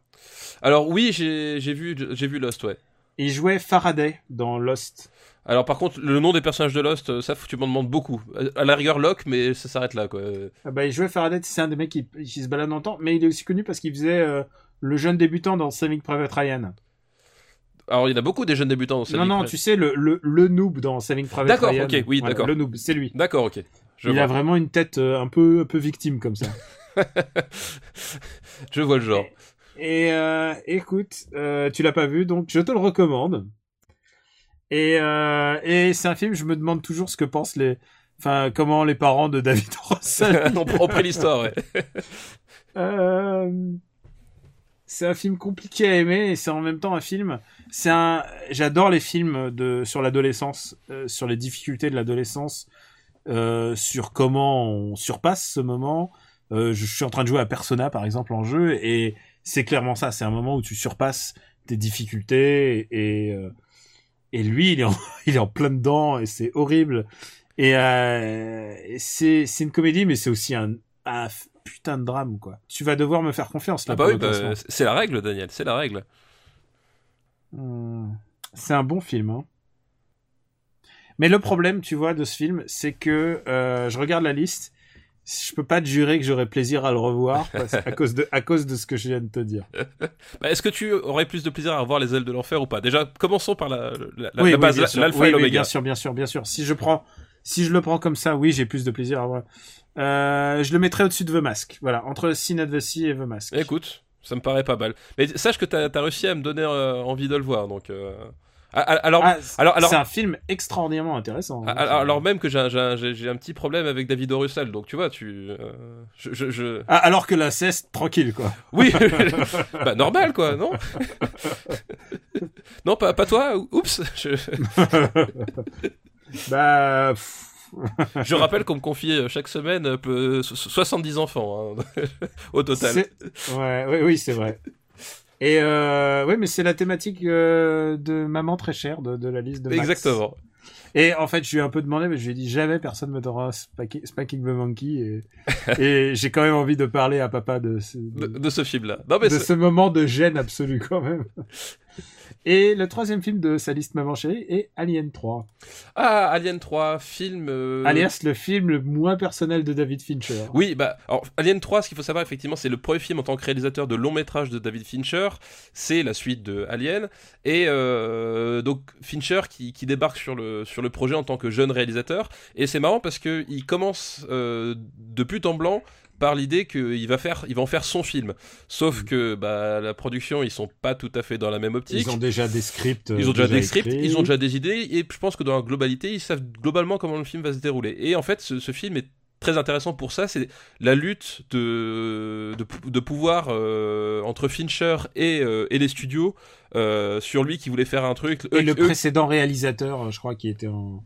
avec les studios. Avec- et ouais. c'était c'était l'hécatombe. Il y a eu tellement de, de Et, réalisateurs. et, et c'est un film, euh, c'est un, oh, le résultat c'est un film euh, vraiment malade. Enfin, il, il souffre de plein de défauts, enfin, euh, plein de trucs. Mais c'est un film que j'aime bien, enfin surtout en fait dans, dans sa version euh, pas director's cut parce que David Fincher, faut savoir que même euh, t- euh, 20 ans plus tard, il a pas eu le droit de retourner dans la salle de montage. hein. Ils sont toujours fâchés, donc c'est pour dire que ça s'est mal passé. Mais en tout cas, la version longue, c'est-à-dire qu'ils ont proposé une version avec les, les rushs et basée sur le, découpage qu'avait fait euh, Fincher, sans lui demander par contre son avis si c'était bien ça, etc. Et, et je trouve la, cette version-là, qui, est sortie quand même 15 ans plus tard, plus intéressante que la version ciné, et qui, et qui laisse entrevoir ce que voulait faire Fincher, c'est-à-dire cette espèce de, rapport au mystique de la créature. euh, qui est vachement plus présent euh, dans, cette version-là que dans la version euh, cinéma. Et, c'est aussi une caractéristique qui est, pas mal aussi dans la, saga Alien, en tout cas jusqu'à jusqu'à Alien 4, même si Alien 4 c'est une énorme bouse, c'est que chaque film est c'est l'empreinte de son réalisateur. Et là, Fincher, c'est pas encore le réalisateur qu'on connaît aujourd'hui, mais euh, tu, tu sens au détour de plusieurs trucs qu'il Ouais. il essaie de faire son, son truc quand même, quoi. Beaucoup, on l'a pris de haut à l'époque en disant putain, c'est un mec qui vient de la pub, et des clips. et des clips, il est trop Voilà. Voilà, Non, voilà. mais c'était ça, euh, alors qu'il a, c'est clairement pas son film. euh, C'est pas son pire film. C'est pas son fi- pire film, et c'est même pas son film le plus impersonnel, c'est ça le pire. Non, c'est ça le pire. C'est ça le pire, c'est que c'est un, c'est un film, tu, tu, tu, il, il est malade et il, il fonctionne pas à plein de niveaux, etc. Et de, des trois qui étaient sortis à l'époque, c'était clairement le moins bon. On est... il y a vraiment pas photo. Euh, mais tu, euh, au détour de certaines scènes, de certaines idées, de, de certains plans, et, etc. Il y a des trucs, tu dis ah ouais, pas mal, il y a un truc qui se passe. Et euh, Il y a des plans, c'est l'idée du pénitencier. Il y a des... Voilà, l'idée du pénitencier. Oui, parce qu'effectivement, on n'a pas dit le pitch, mais c'est Ripley qui, retrou- qui est retrouvé par des, par, sur un pénitencier rempli uniquement, euh, uniquement d'hommes, et elle est décongelée, et évidemment, euh, avec elle, l'alien. Et, t'as- et ce qui est- le point intéressant, c'est que elle, a été fécondée pendant le, le voyage, donc elle porte l'ali- l'alien en elle. Donc D'où la, la maman, voilà. la maman de la liste. la maman de la liste et t'as toute la, la relation qu'il y a entre entre elle par rapport à, à son corps qui change, à cet alien qui refuse de la tuer parce qu'il est porteur de la, il est porteur d'alien, De, l'ADN. de l'ADN, etc. Enfin, t'as, t'as, t'as tout un truc qui se met, euh, qui se met en place à, à ce niveau-là. Et, euh, et voilà, et qui, qui, qui en fait un, un film euh, euh, bancal, mais pas inintéressant. Et puis, euh, et en plus, en plus, Sigourney Weaver, elle en pouvait plus, elle, euh, elle voulait tuer son perso. Voilà, voilà. enfin, Et Fincher lui accorde, et Fincher lui accorde parce que il s'est battu jusqu'au bout pour, euh, pour la tuer. pour la tuer. Et d'ailleurs, c'est les, les- la, la Fox a fini par dire ok, on la tue, mais par contre, euh, ils ont voulu rajouter le, le plan où l'alien sort à la fin pour bien qu'on comprenne pourquoi est-ce qu'elle fait ça. Genre, tu- genre on- les gens ont pas compris depuis 1h50 ce qui se passait, tu vois. Et alors que dans la version finale, euh, le, plan original de Fincher, elle sautait dans, dans le vide tout court. Voilà, t'avais Mm. les petits détails, tu vois, pour montrer un peu le jusqu'où ça allait le- l'enculage de mouche, quoi. En fait, ça serait plus intéressant d'en avoir un director's cut. euh, Oui, voilà. Le- cut, mais je crois qu'on l'aura jamais. Euh, même Non, même, Fincher ne veut plus euh, retourner sur le monde. Enfin, je crois qu'il en a, il a sa claque. Mais et- Alien a traumatisé beaucoup de gens. C'est une licence qui a traumatisé beaucoup de, de ses réalisateurs après le, le 2. Euh, le, Alien 3, Alien 4, c'est Ouais, c'est- des traumatismes pour les équipes. Mais euh, mais c'est pas c'est un film que moi j'aime bien, mais il, souffre de beaucoup de problèmes malgré tout quoi. Écoute, je n'ai aucun affect, ni aucun dégoût. Euh, je n'ai. je pense que ça sera mieux qu'Arachnophobia. Oui, c'est ouais, c'est mieux qu'Arachnophobia, mais c'est moins bien que Wayne's World. Euh, Bah écoute, entre euh, Wayne's World et le. alors, qu'est-ce qu'on voit? Wayne's World et le cousin, ça te va ouais, très bien, ouais, ça me va très bien. Alien 3. Un film sans passion, on va dire. hein. Euh, un film à passion contrariée, euh, voilà quoi, c'est. Ouais. Écoute, je regarde l'horloge, on va se faire encore deux listes. Ah, parfait, parfait, parfait, parfait.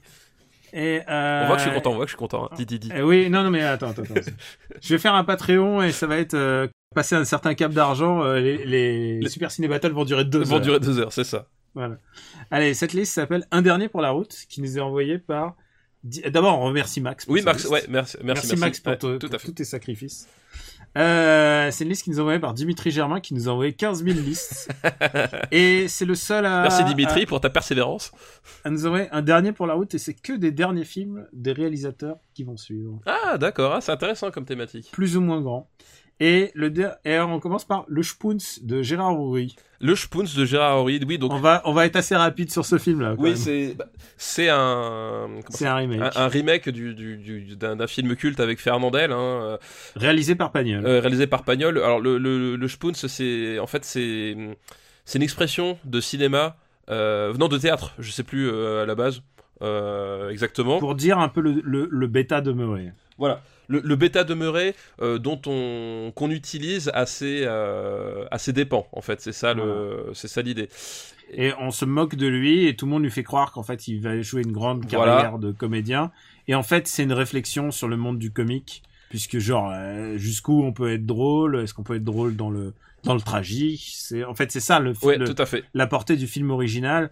Et dans la version de Gérard Rouy, euh, Fernandel était remplacé par Smaïd. Voilà. Euh, voilà. je pense voilà. que je pense qu'on va- Je pense qu'on a tout dit. Voilà, on a tout dit. Et c'est une triste fin pour Gérard en plus avoir un film qui flop comme ça. Ouais, ouais. Mais en même temps, comment tu veux passer après le Spoons original Oui, ouais, tout à fait. Mais euh, ouais, non, Euh, voilà. C'est un très mauvais film. Oui. Le problème, c'est que ce film n'est plus faisable En, aujourd'hui. en fait, au- Tu peux pas trouver un guignol comme ça aujourd'hui. en fait, Shane Black en aura fait un bien meilleur remake avec Ouais. Kiss Kiss Bang Bang, quoi. C'est vrai. C'est écrit par euh, Albert Algoul, le savais-tu? Euh, non, je ne le savais pas. Je ne connais Ouais, pas le cool. film euh, ju- jusque-là. euh, C'est pas bien du Non, tout. c'est, hein. c'est, non, voilà. Euh, propose un truc. Euh, dis-moi, dis-moi où tu vas. Euh, en dessous de risque maximum.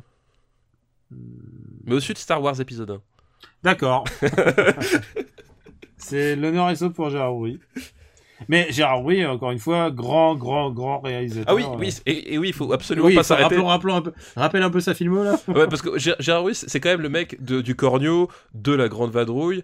Euh, voilà, c'est, c'est quand De même Rabbi Jacob. de Rabbi Jacob. Enfin, c'est un type qui nous a vraiment fait rire et, et fait rire. Euh, euh, voilà, au sens premier, euh, on, on riait pas de ses films, on riait avec ses films. Quoi. C'était, s'il avait, il avait vraiment fait des, des grandes comédies euh, et Mm. même des, des comédies moins grandes, mais genre le cerveau qui est vraiment pas son meilleur, mais qui reste quand même cool. Enfin, tu vois, c'était. Mm.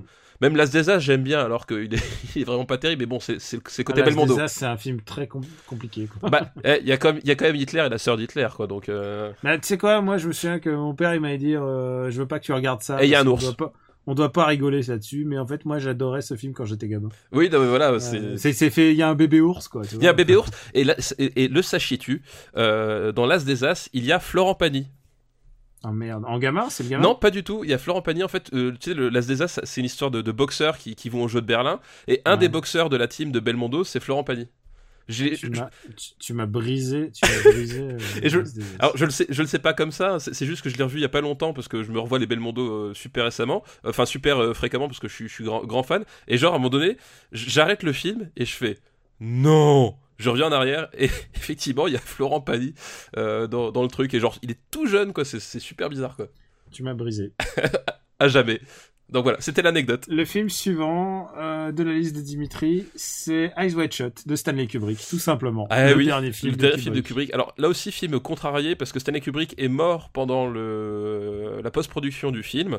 Et que semble-t-il, ça a été un peu censuré par Warner Voilà, Bros. et que bah, du coup Warner Bros euh, a dû finir le film sans lui et apparemment contre ce que voulait euh, Stanley Kubrick. Alors le problème c'est que il y a eu effectivement les problèmes de censure, c'est-à-dire que l'histoire c'est un couple de, de notables new-yorkais qui qui ne, s- qui ne s'aiment plus ou qui ne savent plus où est-ce qu'ils en c'est sont. l'adaptation d'une nouvelle. Hein, Oui, tout à fait. ouais. qui ne savent plus où est-ce qu'ils en sont et on, on suit une nuit d'errance de euh, de l'homme, c'est-à-dire Tom Cruise, qui va euh, passer par différentes strates euh, plus ou moins fantasmées de, de la haute société et dont t'as les fameuses scènes d'orgie où la, la Warner a rajouté numériquement des, euh, des personnages devant les, les, les nichons et, et les corps en C'est ce qu'on peut appeler euh, l'effet euh, euh, Austin Powers. oui les- voilà exactement donc voilà ça c'était le- c'est vraiment le- le- l'aspect le plus enfin qui est le plus controversé et qui enfin qui est scandaleux hein, honnêtement disons-le Mais après, il est ressorti en version voilà, normale. en DVD. et voilà, etc. Et euh, alors, il y a- c'est un film euh, intéressant parce que c'est Nicole Kidman, c'est Tom Cruise qui était bah, le couple star euh, de ces années-là, Et qui était en train de se déchirer. et hein. qui était en train de se déchirer, et surtout qui sont restés à disposition de Stanley Kubrick pendant deux ou trois ans d'affilée. C'est-à-dire que Stanley Kubrick euh, a, a étalé le tournage de son film euh, un peu comme il le voulait, et Tom Cruise, alors on peut dire ce qu'on veut Tom Cruise, mais Tom Cruise, il a dit. Ok, moi, la chance de tourner avec Stanley Kubrick, ça vaut que je suis disponible pour lui et dès qu'il m'appelle, je vais tourner. Et c'est ce qui s'est passé. Et c'est ce qui a rendu le film, d'ailleurs, si compliqué à faire, à monter pour tout le monde, parce que euh, les mecs, ils tournaient, euh, bah, il, il a tour, il a tour- il tournait, voilà, au gré de ses envies, quoi, et puis au gré des changements qu'il faisait, etc. Enfin, c'était, complètement Oui. épique, quoi. ils étaient, ils étaient complètement à la disposition, à la merci de Kubrick, mais qui en plus avait pris un, un conseiller matrimonial pour essayer de pour les faire communiquer entre eux. Ouais, tout à fait. Et pourtant, l'alchimie entre les entre les, les acteurs fonctionne à merveille. Et on peut dire, c'est exactement la même formulation que toi. On peut dire ce qu'on veut de Tom Cruise, mais il a une filmo incroyable. Bah, oui, on peut dire ce qu'on de Tom Cruise, mais effectivement, euh, il, il a fait, il a fait des, des bouses, il a fait des erreurs, mais à un moment donné, il, il a, mais il oh. a, il a un fucking Kubrick, il a un Michael Mann. euh, Au- au- Au-delà de sa logique purement commerciale de son image, il a une vraie logique quand même de choix de réalisateur. Enfin, je veux dire, quand il part faire Mission Impossible, il, choisit Brian De Palma. Tu vois, c'est Mm. genre il prend pas le, le premier venu.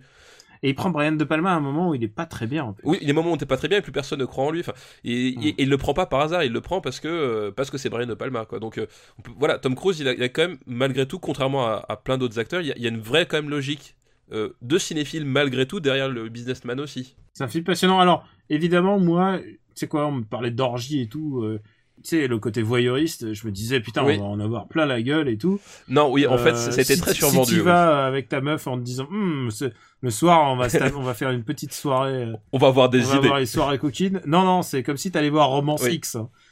Sauf Oui, que, oui, sauf que, non, c'est quand même beaucoup mieux et moins déprimant. Oui, Et, oui, oui. euh, et euh, on oublie à quel point Nicole Kidman en 99, 98-99 est oui, c'est un peu une des plus belles femmes sur Terre. Ouais. Euh, parce que parce que Et, euh, autant euh, autant Tom Cruise il me dégoûte un peu. non, je déconne. Je, Mais autant Nicole Kidman, J'ai déjà dit mon amour exacerbé pour Tom Cruise. Et c'est un film qui en dit long sur le personnage qu'il était en 99. Ouais, c'est un Ouais, film intéressant pour plein, plein, plein d'égards. Et, et je pense que on vous renvoie en fait à d'abord à le voir et ensuite à lire toute la documentation qui existe sur ce Oui, film, tout à fait. euh, qui est passionnante. C'est vraiment euh, les analyses. C'est un des films. Euh, c'est un des films les plus psy- psychanalytiquement intéressants euh, de ces 20 dernières années. Ah, mais après, moi, c'est un film que je trouve c'est c'est vraiment pas le meilleur. sur les que- choix que Kubrick a fait pour faire ce Ouais. film. Enfin, il a vraiment adapté le truc. Oui, adapté, Il il, a a pas- pas, il a pas Il y a retranscrit. plein ouais. de choses parce que l'original ça se passe dans les années 20. Mais moi, c'est- pas un de mes Kubrick préférés parce que, en fait, le problème, c'est Ouais, que il y a. Euh, Kubrick, y a- il y a Kubrick et Kubrick préféré. Oui, non, mais- vois, Oui, oui. Non, mais, mais parce qu'en fait, je trouve que le, le, le dernier tiers du film, euh, il fonctionne. Enfin, il y a, tu sais, il y a- y a tout un côté euh, mystérieux qui monte avec l'utilisation de la musique Mm. qui, est, qui, est, qui est formidable, etc. Et genre, la scène, en fait, où il rencontre Sidney Pollack, euh, Elle est un peu parachutée. Elle, est- elle est complètement parachutée. Elle, elle est là pour, pour expliquer des trucs où finalement tu, tu, tu, tu t'avais pas besoin. Enfin, c'est pas que t'avais pas besoin, mais ça fonctionnait mieux si on ne disait pas ce qui se passait. Et, et c'est, ça genre complète- tombe complètement à plat. Et finalement, quand il. Tu sais, quand il reva. Là, parce que je trouve la, la, la fin, elle est, elle est super étrange, mais elle est super réussie. Mais genre, euh, après ce segment-là. euh, c'est- Enfin, il y a un truc, ça, ça désamorce un peu le le, le, le, le film, quoi. Mm. Parce que finalement, la fin, ce qui est génial, c'est le statu quo. Et Ah, la euh, fin, toute dernière fin, et- toute, et- toute, toute fin est extraordinaire. Et de, le, le dernier de plan, finir- le dernier plan, voilà. de penser à que le- le- toute la, carrière de, de Stanley Kubrick s'arrête sur ces mots, c'est extraordinaire. Ouais, extraordinaire. tout à fait. Genre, La- ça, la- ça donne fin- tout son sens, quoi. La, la- fin est extraordinaire, mais c'est juste dommage que ben tout, avant t'as tout le tout le segment avec euh, avec Sidney Pollack qui, qui en plus est relativement long par rapport à, à ce que ça contient et c'est un peu dommage Pas quoi. forcément nécessaire. Mais ça reste un très très grand film et je regarde un peu le haut du tableau quand même. Et de toute façon, et façon, et, et genre même un Stanley Kubrick pas très en forme, ça reste un Stanley Kubrick Voilà, les gars. Donc euh, forcément c'est c'est peut-être le meilleur Kubrick des années 90. Hein, je me demande. euh, Full Metal Jacket. Ah non c'est 89 Full Metal Jacket. Ah oui donc oui oui ouais bah non. Euh, ouais. Écoute, je te vois très très haut quand même. Euh, Moi je le, je le vois je le vois quand même pas dans le top 10 tu vois. C'est c'est pas c'est pas un top 10 quoi. Je comprends ce que tu veux dire. C'est c'est un film que j'ai envie de que j'aurais envie de revoir et d'étudier, mais pas forcément genre. J'y prendrais pas un plaisir de. ouais. Oui, c'est ça. Puis, puis c'est surtout, enfin, c'est aussi, comme on disait, c'est un film testament sur la méthode de travail et les obsessions d'un- cinéaste. Enfin, il y, a- il y a vraiment tout ce côté-là. euh. Et d'ailleurs, c'est un film. Je le dis pour nos auditeurs qui seraient intéressés par Stanley Kubrick. Je pense que c'est- un film euh, qui n'a son sens que à la fin de, de sa filmographie. C'est-à-dire que le, voyez, commencez pas par Ah ce non, film-là, non, terminez ouais, par ce ouais. film-là, sinon ça vous passez Et complètement à côté pas du qu'il est film mort entre temps et ça donne Voilà. totalement cohérent par rapport à ça. Voilà. donc, il faut et- lui trouver et- une place cohérente du coup. Donc c'est ça, et, et c'est c'est un peu aussi un peu la limitation, c'est que contrairement aux deux films de Stanley Kubrick, finalement, il, il a un peu de mal à exister par lui-même à, certains moments, quoi. Voilà. C'est Euh. si tant est que ce soit une limitation. Euh, je suis en train de regarder, tu vois, genre. euh, Je vois sous. Euh, si Alors, dis-moi si ça. Je te dis, je te dis un titre. Tout sur ma mère. Schindler List. Alors, je suis en train de regarder exactement au même endroit. Bah, écoute, Vraiment pour le coup, et c'est même pas de la mise en scène, hein, c'est vraiment, je, je regardais tout sur ma mère en fait, c'était mon, mon point de point de focus. Bah écoute, entre Je- Tout sur voilà. ma mère et Schindler List. Ouais, ça me paraît vraiment parfait. Écoute, yeux grands fermés pour nos amis du Canada. Oui, c'est vrai. J'imagine. hein. Et alors, il nous reste encore un dernier film d'un dernier réalisateur. C'est, on en a parlé juste avant, c'est Madadayo d'Akira Kurosawa. Putain, c'est vrai Écoute, que beaucoup de gens considèrent que ce film est mineur, mais il est tellement cohérent par rapport à la vie de Kurosawa, euh, pour, qui est pour moi le plus grand réalisateur de tous les temps. Je, je, je, je, n'ai aucun problème avec cette assertion. J'ai hâte qu'on fasse un peu genre les années 70 pour... Quoique non, les années 70 c'était pas très productif pour lui, c'est Non, non, les mais 60. les années-. Les années Ouais. 60, les années 60, les années 50 aussi. euh, Ouais, ouais. Putain, Kurosawa, il y a. Waouh. Ouais, ouais. Euh, ouais, il y a- 70 il y a de quoi c'était plutôt au contraire, c'était Mec, mais c'est aussi intéressant Ouais. de, de point de vue de sa vie. Oui, mais oui, oui, tout à fait. Pour moi, c'est un grand film, c'est l'histoire d'un prof, euh, d'un prof d'allemand, Dont les, dont les élèves, en fait, lui ont, ont- ont pour rituel de de. lui fêter euh, chaque année son anniversaire. son anniversaire. Et alors, ils lui disent Madaikai, et ce qui veut dire alors est-ce que est-ce que tu y es? Est-ce que vous êtes prêts Genre à partir. Et lui, il boit, Ouais, il fait. sa bière en une traite et il fait Madadayo, ce qui veut dire pas encore. Et Madadayo, Ouais. ça veut dire pas encore. Ça veut dire je suis pas encore mort. Et c'est le dernier film de Kurosawa quand on y pense. Ouais, voilà. C'est oui. euh, extraordinaire.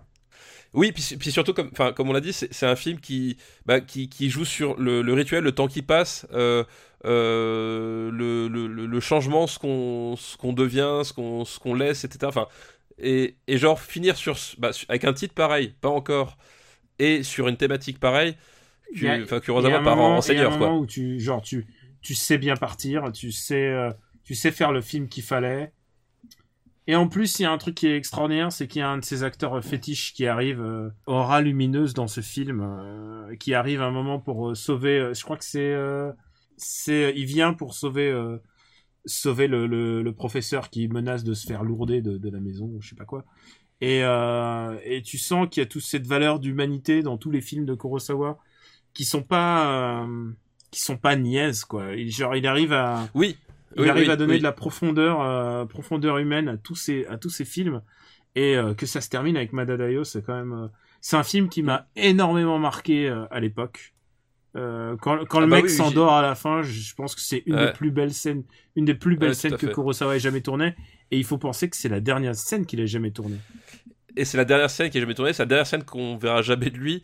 Euh, Oui. Voilà, bah, tu vois, comme Elle est Kubrick, belle comme la fin de Coffee and Cigarette, tu vois. De, c'est, c'est- Ouais. Tu vois, c'est genre comme Kubrick, mélancolie et en même temps d'un. tu, vois que là, on, est face à, à un véritable artiste Hmm.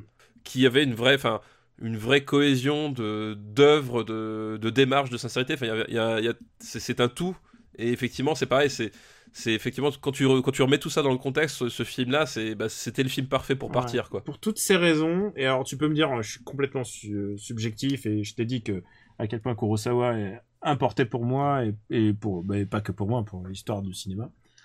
Euh, je regarde la liste, euh, je le mettrais sous sixième sens. Je le mets dans le Euh, top 10 pour moi. Moi, je le mets, je, mets- je laisserai quand même. Et les Confidential, peut-être même Reservoir Dogs devant. Hmm. Mais au-dessus de Mononoke Hime. c'est un film qui m'a beaucoup marqué avant même que le que Kurosawa meure. C'était un truc qui me qui m'a c'est un film qui m'a remué vraiment à l'époque quoi. Alors que Ouais, je comprends.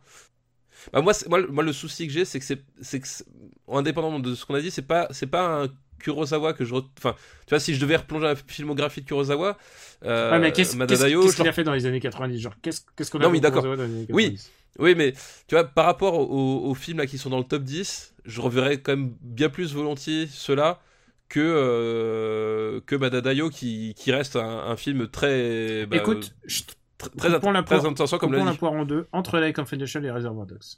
D'accord, ça va. Allez, Écoute, vendu. Madadayo. Madadayo devient euh, neuvième film, meilleur film des années 90. Ouais. Et on est content parce que c'est enfin une nouvelle entrée dans le top 10. Oui, c'est vrai, qu'on c'est s'est gardé vrai. quand même beaucoup beaucoup de films pour euh, pour ensuite en fait. parce que là on a fait quand même Spanking the Monkey, genre on est allé waouh, on est allé loin quoi. Oui, on allait très très loin. Écoute, on remercie euh, Dimitri pour sa liste. Merci Pour Dimitri une pour de sa ses liste, tout à fait. 840 000 listes. et euh, et alors là on va passer à une liste de Luc Nagasaki. Bonjour Luc et merci. japonais. Et c'est euh, son titre est à la différence de Plug in Papa, ces, ces Oh. pères de famille n'arrivent pas à mêler vie professionnelle et familiale. c'est des losers, c'est ça en fait. et on commence par attention, c'est quand même des gros films. Alors c'est des gros films, on va essayer quand même de pas être trop trop long, sinon on va on va dépasser notre barre là. On commence par Hit de Michael Mann. Oh, putain, Hit de Michael Mann. Ah oui, bah c'est. bah, euh, bah, mon peut-être mon Michael Mann préféré. euh, vraiment Euh, quoi. pas Enfin, moi, mais mais je peux comprendre, je peux comprendre. Mais quel grand film. Enfin, Robert De Niro, euh, Al Pacino en face à face, Qui- qui sont- sur- le même sur la même continuité, c'est-à-dire qu'ils étaient ensemble dans le Parrain 2, mais en fait leurs personnages se croisaient jamais, alors que là, tout le film tourne autour de leur et, confrontation. et finalement, Euh, ils sont jamais sur la même, le même cadre. Ils sont jamais sur le même cadre, à part, ah, je crois qu'il y a, il y a, s'il y a peut-être euh, des plans sur la fin. En fait, il y a, il y a que deux scènes où ils sont réunis Mhm. déjà. La, la scène finale et la scène du restaurant, euh, qui, qui est au milieu du film, qui, qui a un point de pivot très important du, du film. Et c'est un film de braquage avec euh, bah, Robert De Niro en, en braqueur de, de haut vol, euh, qui est pris dans, de- dans, dans une affaire un peu, un peu sordide, et Al Pacino qui est un flic euh, complètement déjanté et sous cocaïne. Ça a été, ça a été confirmé euh, récemment, genre on s'en doutait Alors, pas. écoute, moi j'avais un gros problème avec ce film, c'est que je trouvais que Al Pacino euh, surjouait à mort. Euh, enfin, vraiment, il était en mode, euh, je disais mais c'est pas possible. Et en fait, son personnage dans le film était cocaïné, Oui, tout et à il y avait des Mais scènes explicites où il prenait de la coke, qui auraient un peu expliqué son état, et elles ont été toutes coupées en montage. Ouais, ouais. Alors, moi, je trouve que je trouve, je, je, trouvais pas ça gênant parce que justement, enfin, en fait, le, ce que, ce qui se passe, c'est qu'effectivement, enfin, le, le, le fameux père qui arrive pas à concilier sa vie, euh, etc. C'est, Al Pacino dans, dans, ce cadre-là parce que il a sa fille qui est jouée par euh, Nathalie Portman. Enfin, c'est, pas sa fille, c'est sa belle-fille. Euh, il a sa femme avec laquelle il n'arrive pas à discuter sans l'engueuler. En fait, je trouve qu'il y y y a tout un contexte entre, tu vois, la confrontation et les frictions entre son boulot et sa vie privée. Et en fait, tu le vois tout le temps survolté. Enfin, au bout d'un moment, pour moi, c'était évident que le personnage était sous coque. Enfin, tu vois, j'avais pas besoin de la scène euh, en question et je trouvais que ça, que ça, ça fonctionnait parfaitement. Que c'était un. Enfin, pour moi, ça a toujours été un sous-texte évident en fait, contrairement à, à d'autres, tu vois. C'était genre ce, type, il prend un truc parce que sinon, il, il peut pas tenir comme, comme ça, quoi. Il peut pas tenir comme, euh, comme, euh, comme ça. Et, Et- euh, donc, Et, ouais, non, voilà. t'as totalement raison. C'est. La, la, la meilleure scène de braquage de l'histoire du cinéma pour moi, elle est dans ce film. Euh, le... Et pourtant, je- il y a le cercle rouge dans les braquages de cinéma qui. Voilà, mais le, braquage central est extraordinaire euh, en termes de sound design, déjà. Euh, c'est. Écoutez, le... Écoutez comment, ça... comment le film sonne, c'est incroyable. En termes de mise en scène, de montage, de rythmique, euh, d'intensité dramatique, enfin, c'est. C'est vraiment du travail euh, extraordinaire et c'est un film qui dure 3 heures mais tu ne les vois pas passer vraiment littéralement c'est c'est un film c'est d'une fluidité euh, Il y exemplaire a un truc qui m'a un peu gâché le plaisir de Hit, enfin aujourd'hui, c'est, euh, tu sais, ils ont, ils ont Al Pacino et Robert De Niro ont ensuite tourné euh, un film ensemble, tu sais, La Loi et l'Ordre. alors je préfère ne pas Bah en voilà, parler en fait, c'est que avant c'était le truc sacré. Ils se sont jamais rencontrés, Mais- ils ont jamais été Ouais. sur le même plan. Ouais. C'était, c'est vraiment les deux mecs de leur génération. Et après, les deux plus grands acteurs le génération, après, enfin, c'est comme si, c'est comme si t'avais gardé ta virginité pendant toutes ces années-là, et, et finalement, euh, tu, tu piteux quoi. Tu vois, tu, tu fais la première fois mais, toute mais- piteuse mais d'ailleurs alors que tu espérais que ça soit l'explosion. Mais d'ailleurs, euh, pour l'un comme pour l'autre, euh, c'est le, le, le pinacle de, de, de, de leur carrière à ce moment-là, parce que après, effectivement, euh, Pacino va se corrompre dans des, dans des caricatures euh, de lui-même, où il va, où il va être justement dans le enfermé dans le personnage de Hit et des, des scénarios horribles. Euh, de Alors, Niro, De- il va être cantonné à des, à des De rôles. Niro, certes, il joue dans des trucs genre Dirty Papi, Dirty Grandpa là. ouais, mais ça. mais, il se, il se prostitue. écoute, il se prostitue. Pour moi, il est, il est génial dans les, Ah dans non, les, il- dans les il films aura- de Russell justement. Oui, il, il- aura des rôles intéressants, justement, David O. Russell et même, euh, comment ça s'appelle, euh, Jackie Brown qui, qui est après Ouais. euh, Hit. Euh, il aura des rôles intéressants. C'est un mec mais qui déjà, seront- la, la, la comédie, mais c'est juste qu'il a, il a, il a pas choisi les bons films. Mais, mais, mais déjà, ce seront pour la plupart des seconds rôles.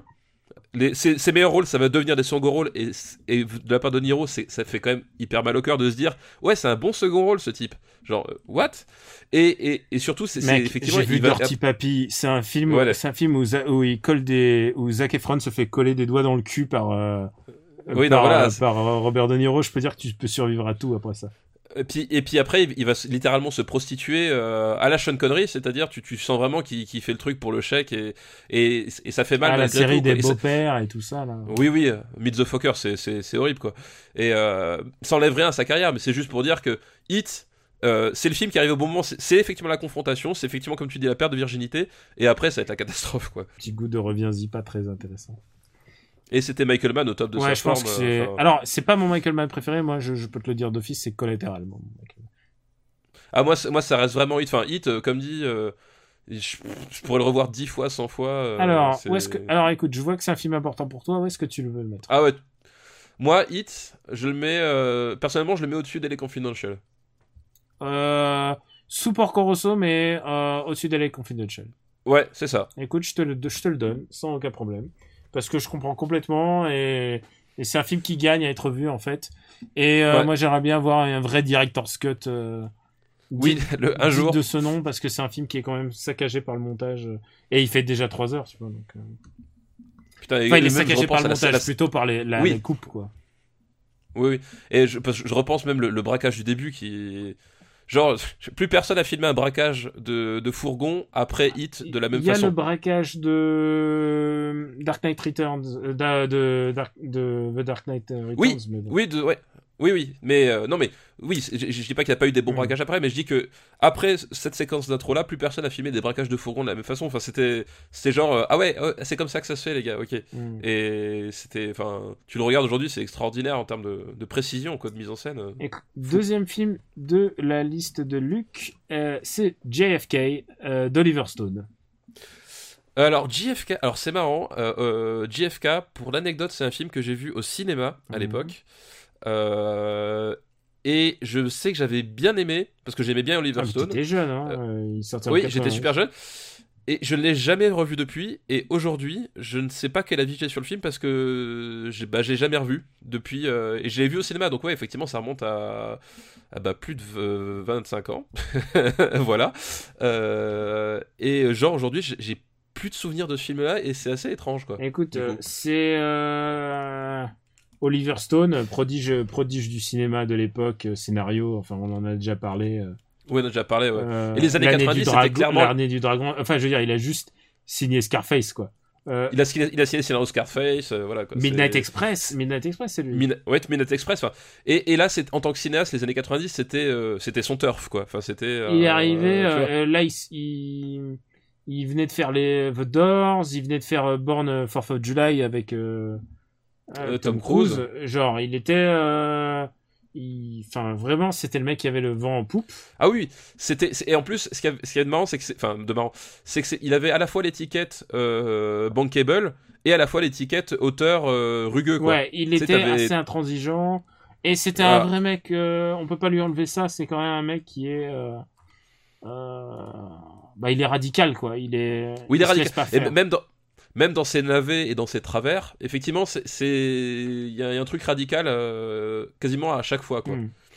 Et, euh, et donc, euh, bah, on l'a pas expliqué, mais c'est un biopic sur des gens qui essayent de déconstruire complètement Voilà. euh, la théorie Le- officielle de la mort de JFK, qui est, La, la mort de JFK, voilà, tout à et fait. qui d'ailleurs le montre dans le film de manière euh, unilatérale, genre évidemment c'est du pipeau, euh, sans aucune forme de doute, c'est ça qui est. Sans- Ouais. Oui, voilà. Avec Kevin Costner aussi, d'ailleurs, c'est pareil, c'était les années Kevin Costner, on en parlait avec euh, Waterworld, c'était, euh, enfin, tu vois, le duo Oliver Stone euh, Kevin Costner, c'était l'évidence même du, du, du, entre guillemets, glamour, mais en tout cas du glamour cinématographique, quoi. Et, et c'est le premier film de parce que c'était un film extraordinairement controversé à l'époque. Ouais, genre tout à fait, les gens disent oh là là, le film totalitaire et tout. Mais évidemment, regarde, euh, regarde, ça- n'a rien changé en fait. Je veux dire, la version officielle est restée telle quelle. Ce qui est Oui, aussi, genre- genre- c'est aussi donner trop d'importance au cinéma, c'est que ça reste du cinéma aussi quoi. Oui, tout à fait. Mais c'est vrai qu'effectivement, enfin, de toute façon, le, euh, le, le, le côté euh, polémique, etc., enfin, c'est aussi la marque de fabrique d'Oliver Stone. Enfin, je- le- il a pas fait. euh, quand il essaie de faire du consensuel parce qu'il a essayé d'en faire, c'est pire que tout, quoi. Il c'est pas son élément. Donc. Donc là, effectivement, c'était une partie intégrante. Mais moi, Ah, tu penses, ce que- tu ce penses que- quoi, Alexander? Euh, non, mais déjà, Alexander... non, quoi qu'Alexander, il essaie de faire, un- il essaie de choquer les mamies. Donc, euh, il y a un truc. Non, mais genre Ah, World Trade encore un Center. film avec. euh, euh, c'est pas de l'inceste, euh, Alexander? Si, tout à fait, ouais, tout à fait, Thématique, thématique Non, mais- de l'épisode. Non mais World, World Trade Center, c'est genre, euh, il essaie de faire son film hommage aux braves pompiers, machin truc, genre Oliver Stone, euh, qu'est-ce qui s'est passé quoi Ah, Euh, alors, écoute, toi, t'as. Mais il y a Nicolas Cage avec Ouais, une mais t'as moustache. pas, t'as pas perdu 3000 de tes voisins sur un, truc d'attentat. Tu veux pas savoir ce que ça peut faire à la, à la psyché. non, non, mais pour être sérieux deux secondes, Oui, non, mais- moi, il y a juste à côté de chez moi, bah, il y a eu le Bataclan et, et je peux te dire que c'est, euh, tu peux pas savoir ce que fait, euh, d'abord ce que les survivants vivent dans la tête. Tu peux pas imaginer ce que ce qu'ils vivent et tu Oui, peux pas imaginer mais ce que vivent les gens qui sont autour d'eux parce que tu, tu le ressens tous différemment et euh, oui, mais et- le, problème, le problème, c'est que, que là, JFK, il est pas encore atteint par ça. Il est vraiment dans oui, une, il est pas encore, t'as pas il est ça. vraiment dans une volonté politique Voilà. de euh, bousculer l'ordre établi. C'est un Michael Moore efficace. Oui, c'est un peu, c'est un peu ça, ouais. C'est un peu, c'est un peu l'idée que, que moi il, ressort quoi. Et surtout, je trouve que ça fonctionne en tant que film, c'est-à-dire euh, euh, tu, Oui, tu- moi, j'avais gardé le sentiment d'un d'un tu film, peux y croire à cette histoire. D'un film euh, captivant en Mm. fait, tu vois. C'est une enquête, Mm. en fait, c'est- des, types en, en costume qui discutent et qui, euh, et qui remontent des, des- des preuves et des dossiers, des choses comme ça. Mais c'est c'est captivant, Mm. tu vois. Il y a un côté. euh, Il y a un côté, tu t'accroches au truc, t'es à fond dedans, t'y crois. Écoute, euh, C'est ce que je retiens du film, vraiment. C'est au-delà, euh, je, je serais pas trop cité c'est une scène. c'est pas contre, mon mais- film préféré de. Ah non, non, moi non plus, ouais. Non je préfère l'enfer du dimanche, tu vois. Ah, je préfère Platoon. Je préfère Platoon aussi. Non, je pensais au film Donc, des euh, années voilà. 90, tu vois. Ah oui, les années 90, oui. Bah, faire du dimanche, il, est. il- plus, il y a plus de trucs intéressants, enfin, même en termes de, de, de style, etc. Enfin voilà, bref, on en reparlera peut-être une autre fois. mais- Euh, écoute, euh, je regarde la liste, je mettrai ça. Est-ce que ça te choque si je te dis From Dusk Till Dawn? Euh, non. Mais juste au-dessous de ça. Tu sais, moi, l'inceste ne me choque pas, alors euh, From Stick Down, euh, ça ira avec JFK. Voilà, très bien. Et dernière, dernière film de cette liste, la liste de Luc, c'est Casino de Martin Scorsese. Est-ce que tu as entendu parler? Je ne sais pas, c'est- quoi déjà euh, Mar- Martin comment? Marthe- Alors Casino, euh, euh, bah, euh, Martin Scorsese qui filme une, une saga euh, et, de et- et je te charge euh, d'aller vite sur Casino, tu m'étonnes. ouais, la tâche impossible. Non mais c'est... Oui voilà, c'est ça. Qu'est-ce que tu... Daniel, c'est quoi ce piège? Ouais, je L'autre, voulais finir avec il- un, un grand film. Voilà. Non mais l'autre, l'autre il me dit, on va vite, il me sort Hit et Casino. Ouais. évidemment que je vais parler trois heures dessus, évidemment. Allez, je te Euh, comprends donc- parce que c'est peut-être mon, Sco- c'est peut-être mon Scorsese préféré. Alors moi c'est pas mon Scorsese préféré et je vais l'expliquer tout de suite. Euh, mais c'est un, cr- un très grand film.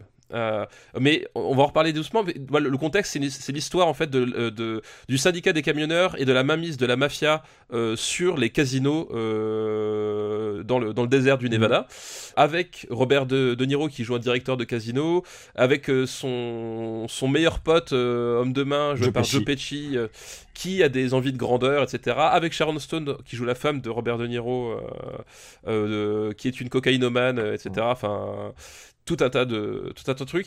C'est une fresque euh, de Scorsese comme il savait les faire. Enfin, c'est long, ça dure quasiment 3 Il y a heures, mais pareil, tu vois pas le temps passer. film.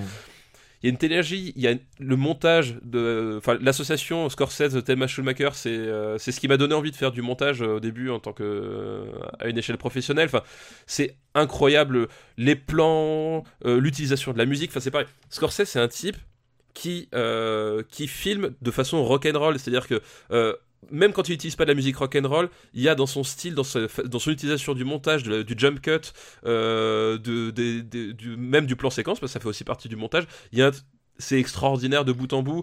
Euh, la- le, le final euh, sur le, House of the Rising Sun, euh, Qui te glace, qui film te glace. extraordinaire. Et c'est ça qui est fort avec Scorsese, c'est que c'est pas un, un film méticuleux dans le sens. Euh, bah, il y a, y a genre, euh, reconstitution. genre euh, les faux raccords, les machins, genre.